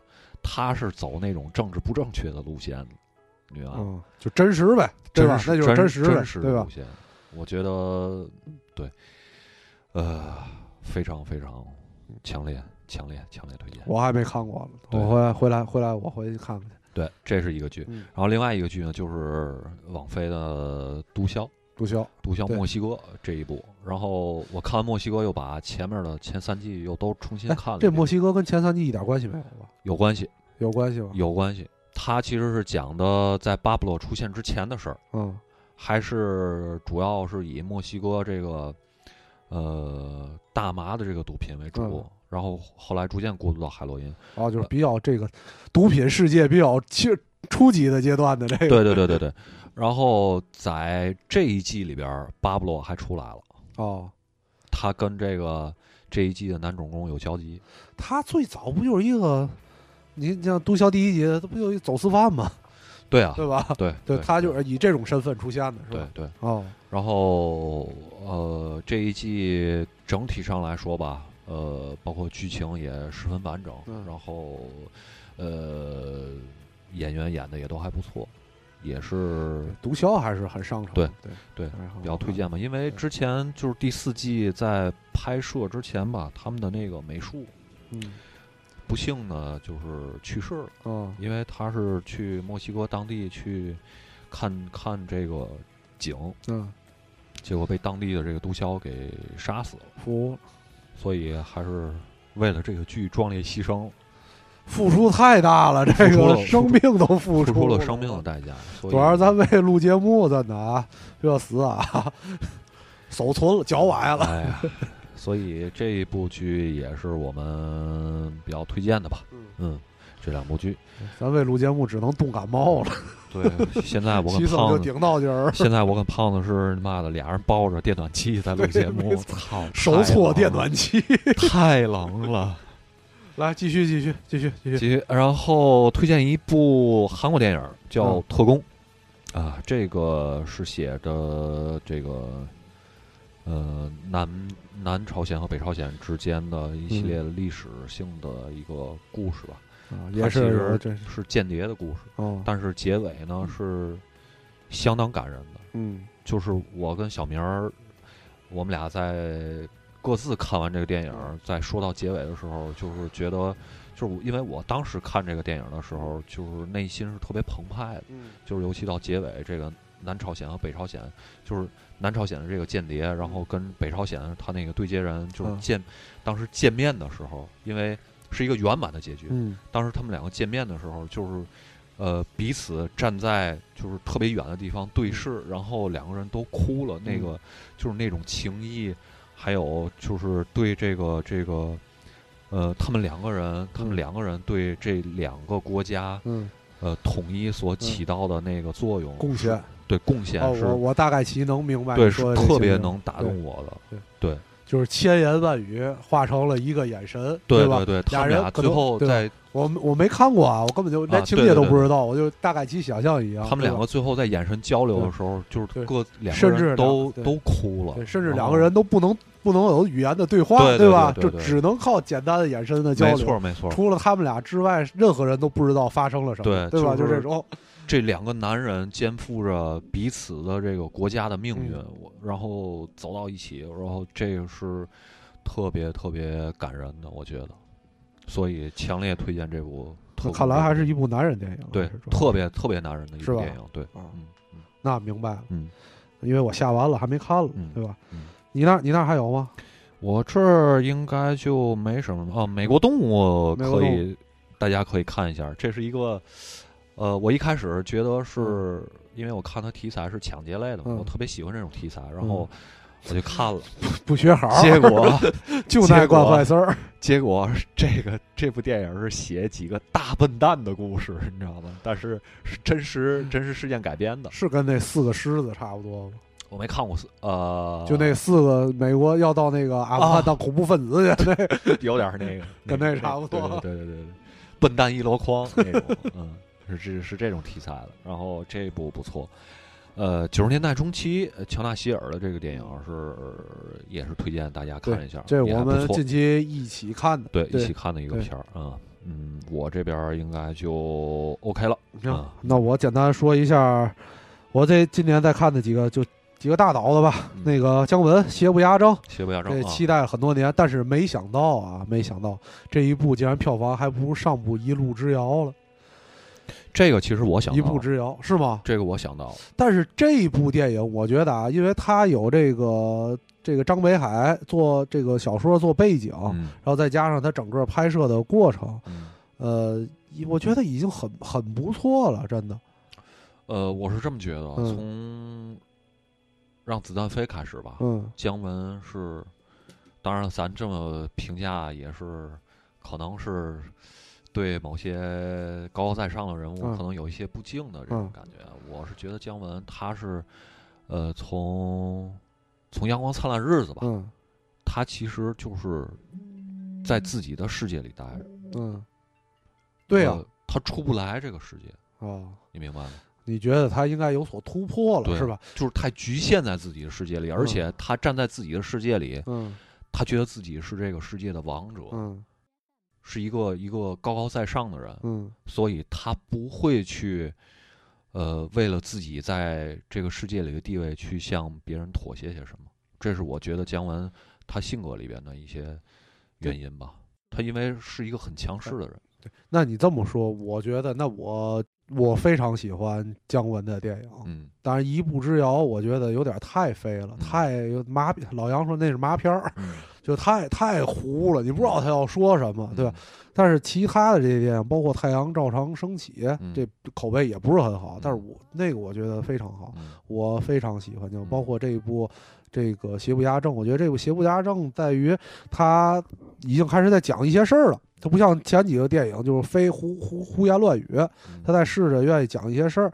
呃，如果你说是姜维那种在自己的世界当中这个。这个称称王不愿意出来，我觉得这个恰恰是可能恰恰是因为我喜欢他这个，对我愿意就是确实很私人。他这个就作那个作家电影嘛，作者电影嘛，对吧？他这个电影里，你就看他很多符号在重复，不停的重复，对吧？那那个原来是陈冲那个在那个《太阳照常升起》里边，陈冲穿护士那样，然后有一个布。挡住了，这边这次是许晴一拉帘儿，然后一个旗袍，一个呃上了年纪但是风韵犹存的一个女性的形象，就这些就是一直在重复他自己的电影，但是我觉得确实很喜欢。嗯，呃，至于，但你你说不上来，因为可能我还不能再表达自己，表达出自己为什么会沉浸在姜文的电影世界当中。我这姜文电之前在网上看过一个姜文电影的剪辑，这个名字我。这个视频的名字我非常喜欢，我觉得可能也能概括姜文对姜文电影喜欢的一部分人对姜文的电影的认识吧。这个视频的名字叫做《最带劲儿的春春梦》哦，最带劲儿的春梦。我觉得这个就是对姜文电影的一个阐述，就是荷尔蒙嘛。对，嗯，充满了男性的荷尔蒙，对，交交织在这个电影的里边，对。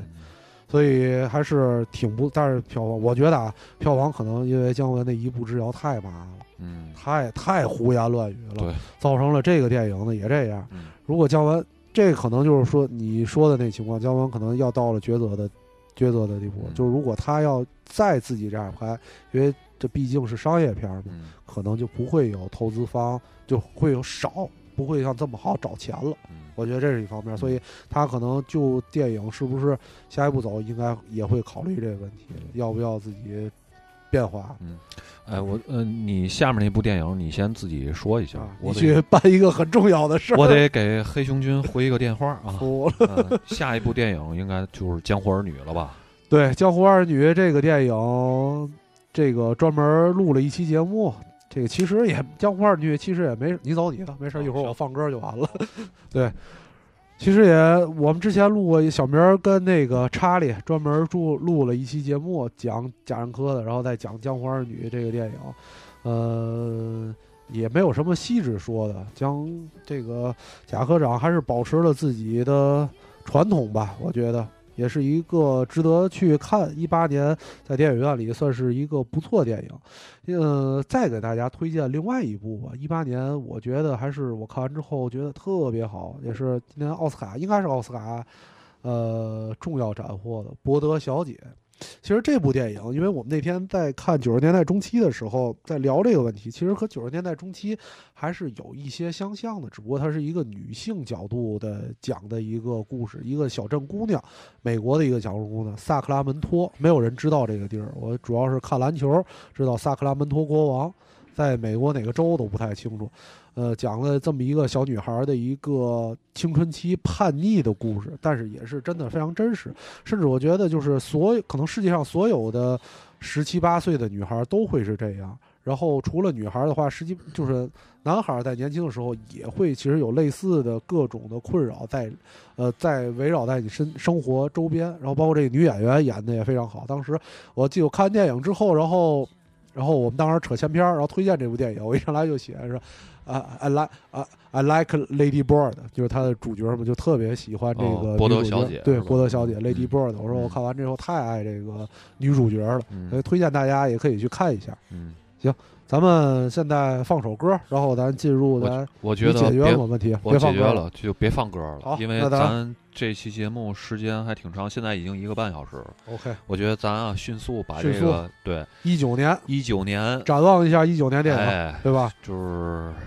大片儿吧，我觉得就也不是大片儿，这是咱咱说明一下，这是另外一个公号，叫三号厅检票员工。这不是咱的，是别人的。对啊，就是另外一个工号，对，三号厅卷票员工，他来罗列出来，这个工号来罗列出来了，一九年一百三十六部电影，他罗列出来的。而因为这一百三十六部电影肯定不是一九年所有电影，是经过他的一个筛选筛选了，我觉得已经筛选完了，已经。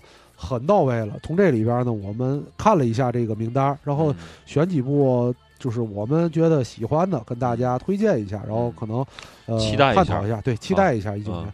那咱还是从那个一个一个来，咱简单的国产，对，国产，先是国产，它是先这个榜单就是先是国产，然后后边是国外的片儿。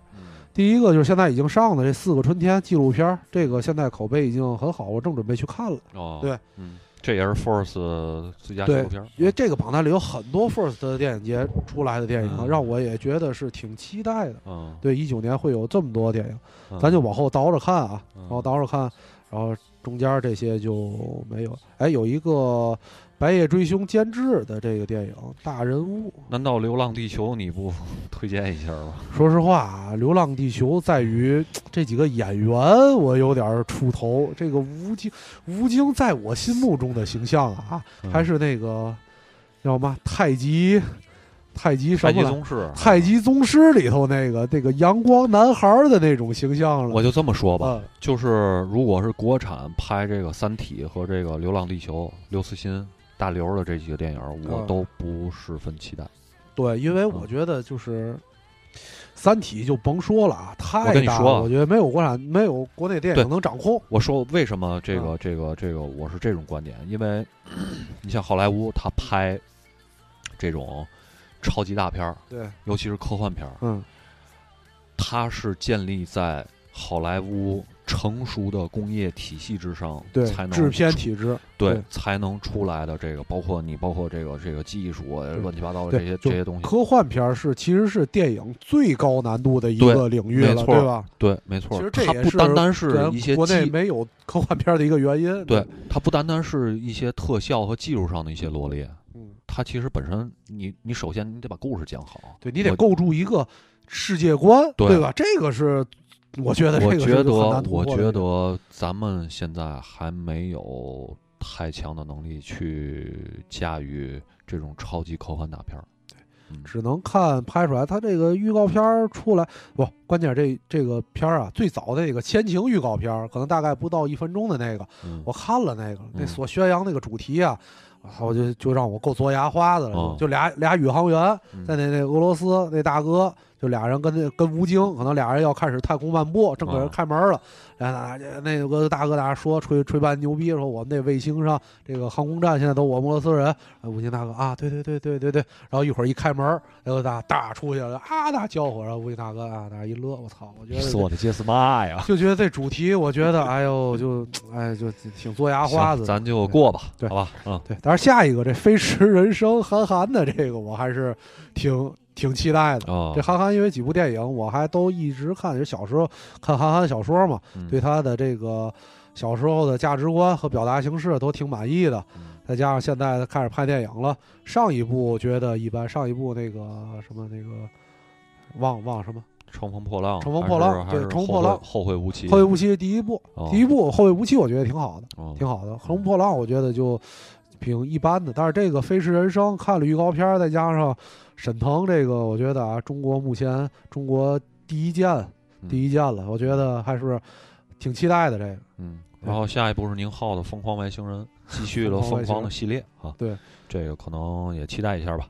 周星驰的新喜剧之王，这个一般，我一般不好说，对，不好说。因为我对周星驰，在咱们能在电影院里看到周星驰以后的周星驰的作品，都觉得一般。嗯，就包括现在特别追捧的《少林足球》和《功夫》，我觉得真的在周星驰的电影这之前早期那个港片就排不上号。我觉得不不不，我觉得《功夫》还行。你觉得《功夫》还行？功夫不错，是吧？《功夫》和《少林足球》都还可以。对，但是我觉得跟他早期那些比，还是确实有差距，有差距。对。所以这个就不太好说了，对。好，哎，下边这个我得说，这个叫《廉政风云 》这个电影啊，因为我前两天刚在电影院里看最后一页时，这个是有预告片儿，一上来这电影有我最喜欢的刘青云、张家辉，哎，那个张家辉、刘青云，这是卖庄组合，对，我好。然后这预告片开始我看，哎呦，我觉得这还行啊，这刘青云。这出来，我因为我特别喜欢刘青云嘛，嗯，然后这电影预告片最后一句说出来台词儿，我当时就懵了，我说不行，这看不了，这最后一个台词儿，最后这预告片的最后一一帧是刘青云在那特别义正言辞，用他那个香港普通话，我们下一步要打大老虎，我当时就懵了，就牛逼，对，确实不行。往下继续啊，神探蒲松龄，这个我操，我操，蒲松龄都神探了。日不落九零，这完全没有。对，哎，有一特别牛逼的小猪佩奇过大年，我操！我操，小猪佩奇都过大年了，我都服了。小猪佩奇哪儿的呀？美国人不不过年吗？不知道，IP 吧，应该是。嗯，往下，往下，往下。大陆商业片儿啊，往后往后倒。画皮哎，对，这个《摸金校尉之九魂九哎九幽将军九幽将军》，这个有点微期待，微期待。徐克和陈坤，因为这个上一部他们那个他陈坤跟黄渤那个，就是也是那个《鬼吹灯》的那个，嗯，我不知道你看没看过？没有，我不看这种片儿，是吧？那个是我在电影院看的，我跟文宇一块儿看的，好像是，我还觉得挺好看，就特别有咱小时候看老港片那种感觉。哦。那个李连杰那《冒险王》，你看过？哦，看过那个，特别有那个。哦，对，所以我对这个明白了，明白了。但是《鬼吹灯》因为参差不齐，这几年拍了好多版，所以我看徐克和陈坤可能还有所期待。嗯，就看港片儿小时港片儿那种感觉。对，下面一下一秒钟，导演张艺谋。张艺谋，嗯，这海报我觉得还行啊。嗯，对，应该是个司机的故事吧，对吧？应该上面有四个。不好说。还有张译，哎，这组合不错。我觉得张译，因为张译张译这个演技还是不错。张译是个好演员，对对，我我特别喜欢，尤其是从那个去年那个，不是前年那个叫做《一路追凶》吧，是叫什么？啊，呃，追凶者也，追凶者也，对，追凶者也，他里边那个角色演的这个黑小那个囧那个废物杀手，对吧？我觉得还是挺挺挺喜欢的。嗯，来继续继续继续，剩下的都。哎呀，这样吧，彭于晏、张艾嘉，《热带往事》，这个看海报这意思，我可能会去电影院看。这个我觉得《他杀》，《他杀》这部片儿可以期待一下，因为是曹保平的电影。啊，对对对，这个这个片儿可能目前目前大陆犯罪题材电影拍的最好的那个，对对吧？主演是范冰冰和黄轩啊。嗯，对。刀卷儿，呃，其他的关虎还期待吗？关虎不想不想期待了，是吗？但是他这题材还行，四行仓库，你知道这个吗？不知道。四行仓库，那我给你普及一下啊，这是一个爱国题材，但是四行仓库并不是那个是国民党抗日抗日。上海的听众肯定特别了解这地儿，四行仓库。四行仓库是就是一个租界区，背靠租界区。当时那个日本打到上海的时候。然后在四行仓库进行了阻击，最后打的是也是弹尽粮绝，是一个挺悲壮的一个故事。四行仓库八百壮士嘛。哦，对，嗯，保保卫上海，一个如果拍好了，我觉得还是挺，因为这个题材我还是挺挺喜欢的，可以去看看。我觉得咱直接跳到欧美大片儿吧。欧美大片儿，因为对，因为确实是港台什么的，这个也不太了解，是吧？徐浩峰。有一个片儿叫《诗眼卷天涯》，可以期待。你都看到徐浩峰那个了？对，我往下倒的特别快。春潮、娄烨，好嘞，娄娄烨两部嘛。今年娄烨对，这个很期待，因为娄烨也是我特别喜欢的一个国内电影。我觉得娄烨有完这两部，今年上映完了，可以跟另外一个咱丝儿梨听众查理，丝儿梨嘉宾，我觉得可以专门做一期娄烨。嗯，对，从那个最早的。那个苏州河，苏州河，包括这个后来的颐和园，还有更早的，那个叫，我也是今年看的那个片儿，叫，我操，叫什么来着？我我想不起来。王志文主演的，王志文，王志文，对，王志文还有那个贾宏声，好像是。我还真不哦哦哦，对，咱去年看一块儿看的那个，对娄烨第一部电影嘛，对，第一部电影，对，对，他太丝儿离了，这导演。喜欢这个兰心大剧院主演巩俐、小田切让、赵又廷、王传君，这个演员阵容还是比较强大的。这个是他的这个就好就开始说一八年上嘛，好像往后推了。对，对。下一部是风风中有朵雨做的云，对，这也是娄烨的电影啊。嗯，也是两连着两部。徐浩峰的那个是吧？饰演卷天涯。徐浩峰的这个也行，嗯，因为徐浩峰我说了是吧？我之前把徐浩峰的所有片都看了，还是很不错的。对，呃，陈冲的这个英格力士啊，文革题材，文革题材，主演王志文、袁泉、霍思燕、王传君，也挺强大的。对对对，也是阵容比较比较强大，可以期待一下。而且英格力士是有小说支撑的哦。对，之前是是一部很早的小说了，很很早之前的小说。陈建斌自导自演，如是你们，主演周迅、窦靖童《春夏》。对这个还是挺期待的，因为刚才说过了嘛，一个勺子嘛。陈建斌上一部自导自演的电影很成功，嗯，对吧？对对，这个也期待一下。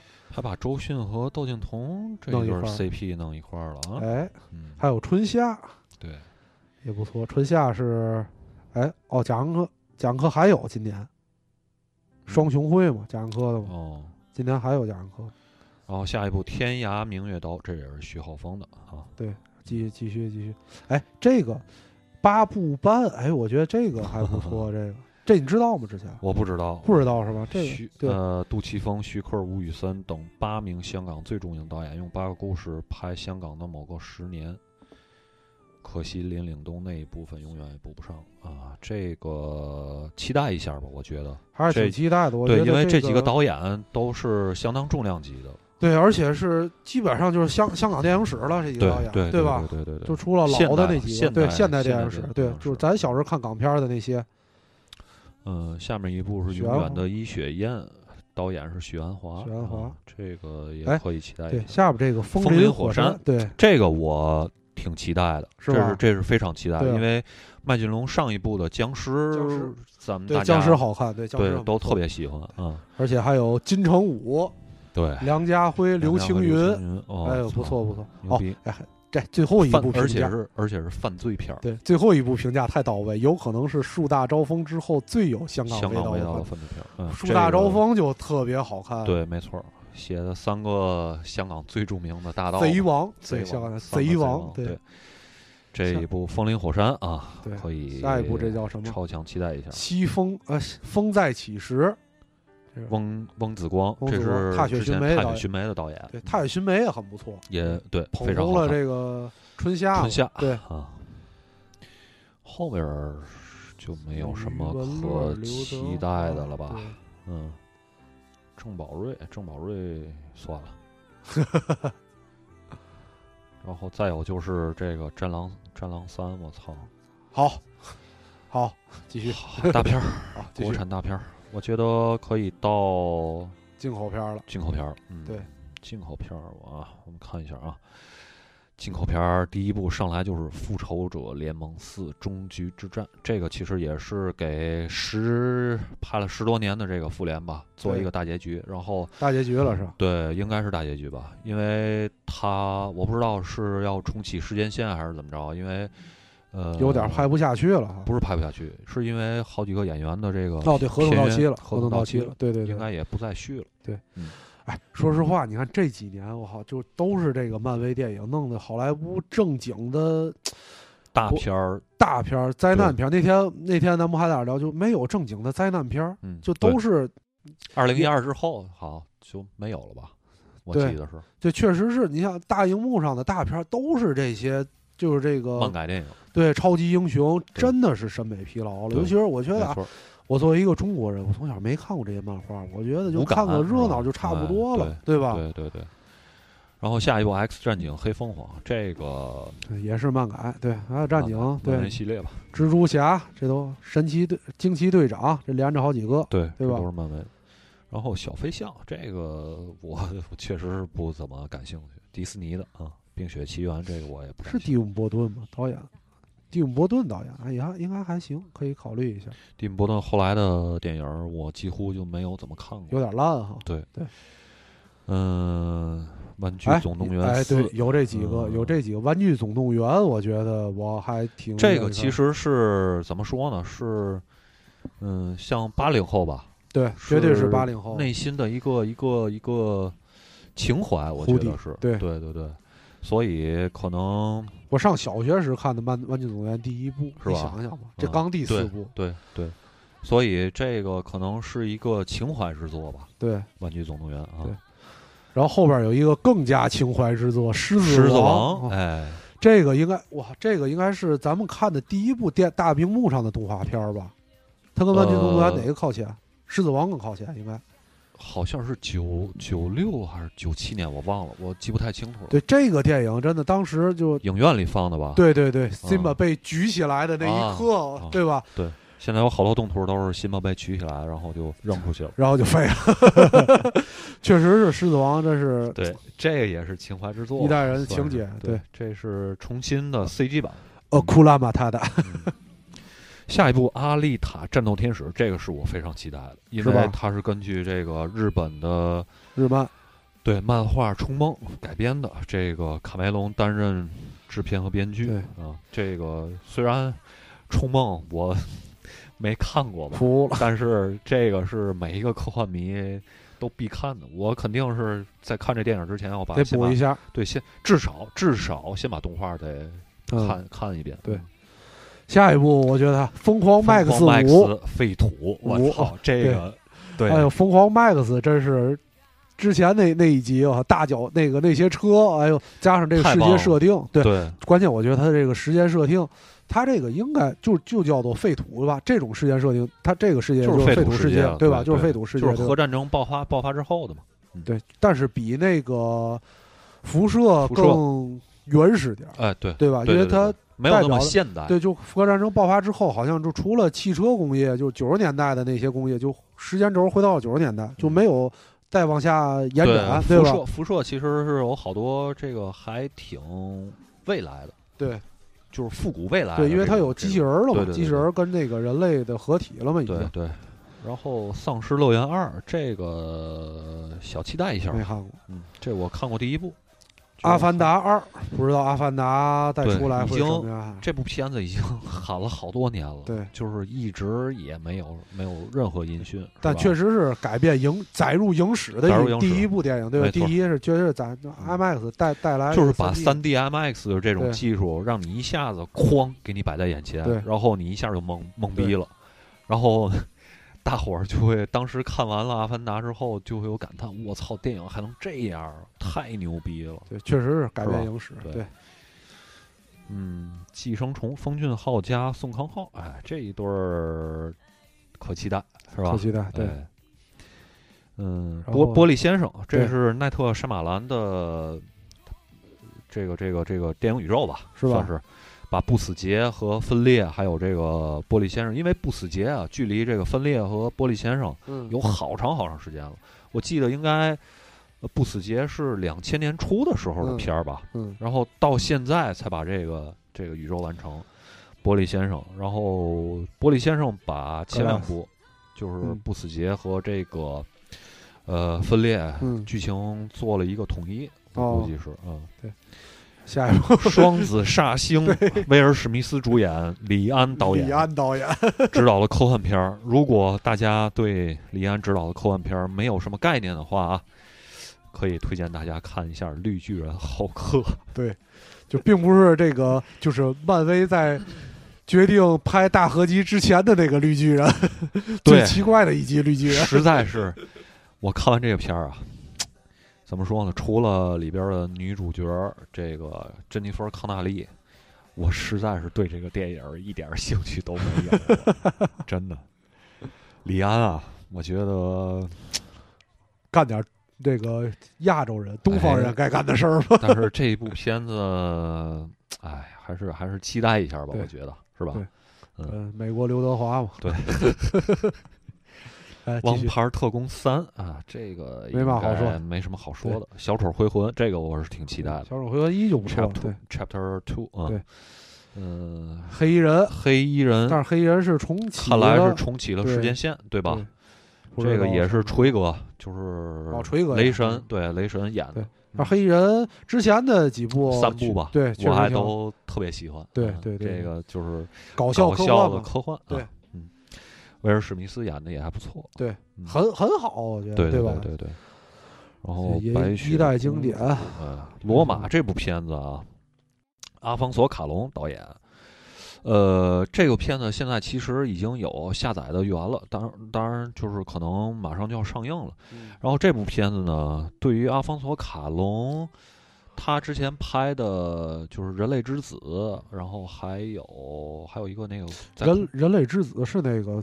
就只有一个，就是人类没有生育能力了。对对对对，是那个对那部片子，它里面还用了在科幻片里用了长镜头啊。对对对，我还挺喜欢那部片子。对那部片子还不错，而且那部片子拍的不垮，哎，对，挺有新意的，对对，就从设定也好，然后拍摄手法也好，就挺有新意的。罗马这部片子，我现在是看到了一些评价，说这部片子就是摄影太棒了，是吧？对，摄影已经到了极致的这个这个地步，所以期待剧情呢，剧情可能并不是我们所熟悉的那种剧情，嗯嗯，所以就是艰涩难懂呗，对对对，对吧？小期待一下吧，对啊，然后下一步是爱尔兰人啊，这个是我特别期待。为肯定都期待，我觉得为什么呢？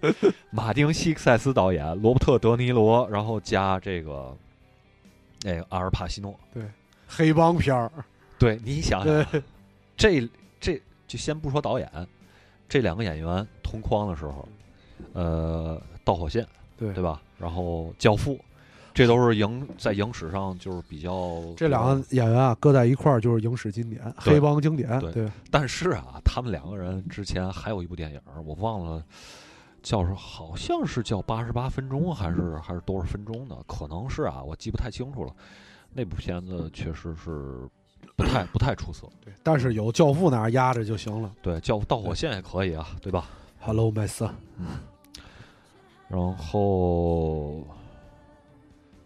下一步是斯皮尔伯格的这个，这就是我所做的。呃，这个不太清楚啊，不知道是什么，这个就没法。哎呦，今天还有昆汀《好莱坞往事》啊，昆汀新作，据说是一部有关邪教组织曼森家族的影片。这个，我觉得这个我是强烈期待。有啊，莱昂纳多、皮特，对对吧？然后还有那个对小丑女，我操，这都炙手可热，对吧？嗯，厉害厉害厉害。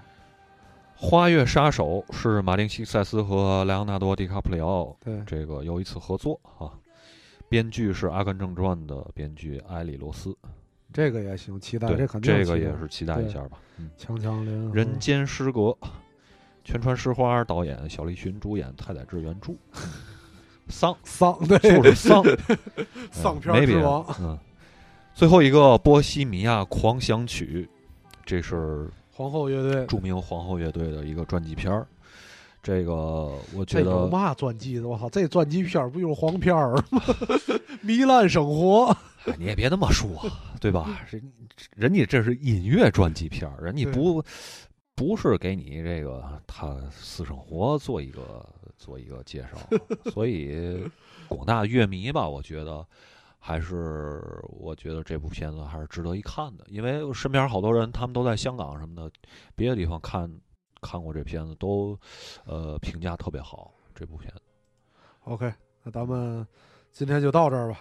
今天时间挺长的了，对对对对，我们把二零一八盘点了一遍，然后二零一九呢又说了说一些比较期待的电影。呃，所以呢，大家二零一九年吧，关注闲班电台的公众账号 Chat Radio 啊。对，哎，对，现在大家哎，赶紧说，后台发送“扯闲篇”三个字，还能看见我们一八年推送的这个电影。没错，感兴趣可以去试试啊。可以去试试。然后二零一九年呢，我们争取吧，全年。对。每周都推荐三部三部电影，少说点，别喝垃圾，就仨，别夸海口，回来完成不了又他妈打自己脸，对吧？然后这个也谢谢大家这一年来吧对小面电台的支持和关注。好的，好吧。嗯。然后那，我们这期节目就到这儿。最后我们来听一个刚才推荐的电影里。皇后乐队的《波西米亚狂想曲》，然后结束我们今天的这期节目啊！好的，拜拜，大伙儿，拜拜，拜拜。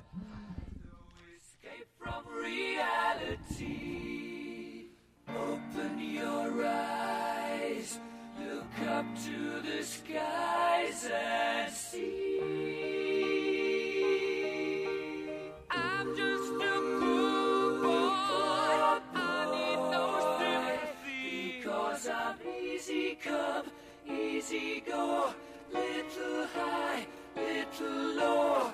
Any way the wind blows doesn't really matter to me. To me.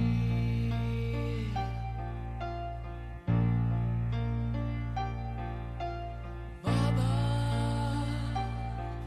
just killed a man gun against his head, pulled my trigger now.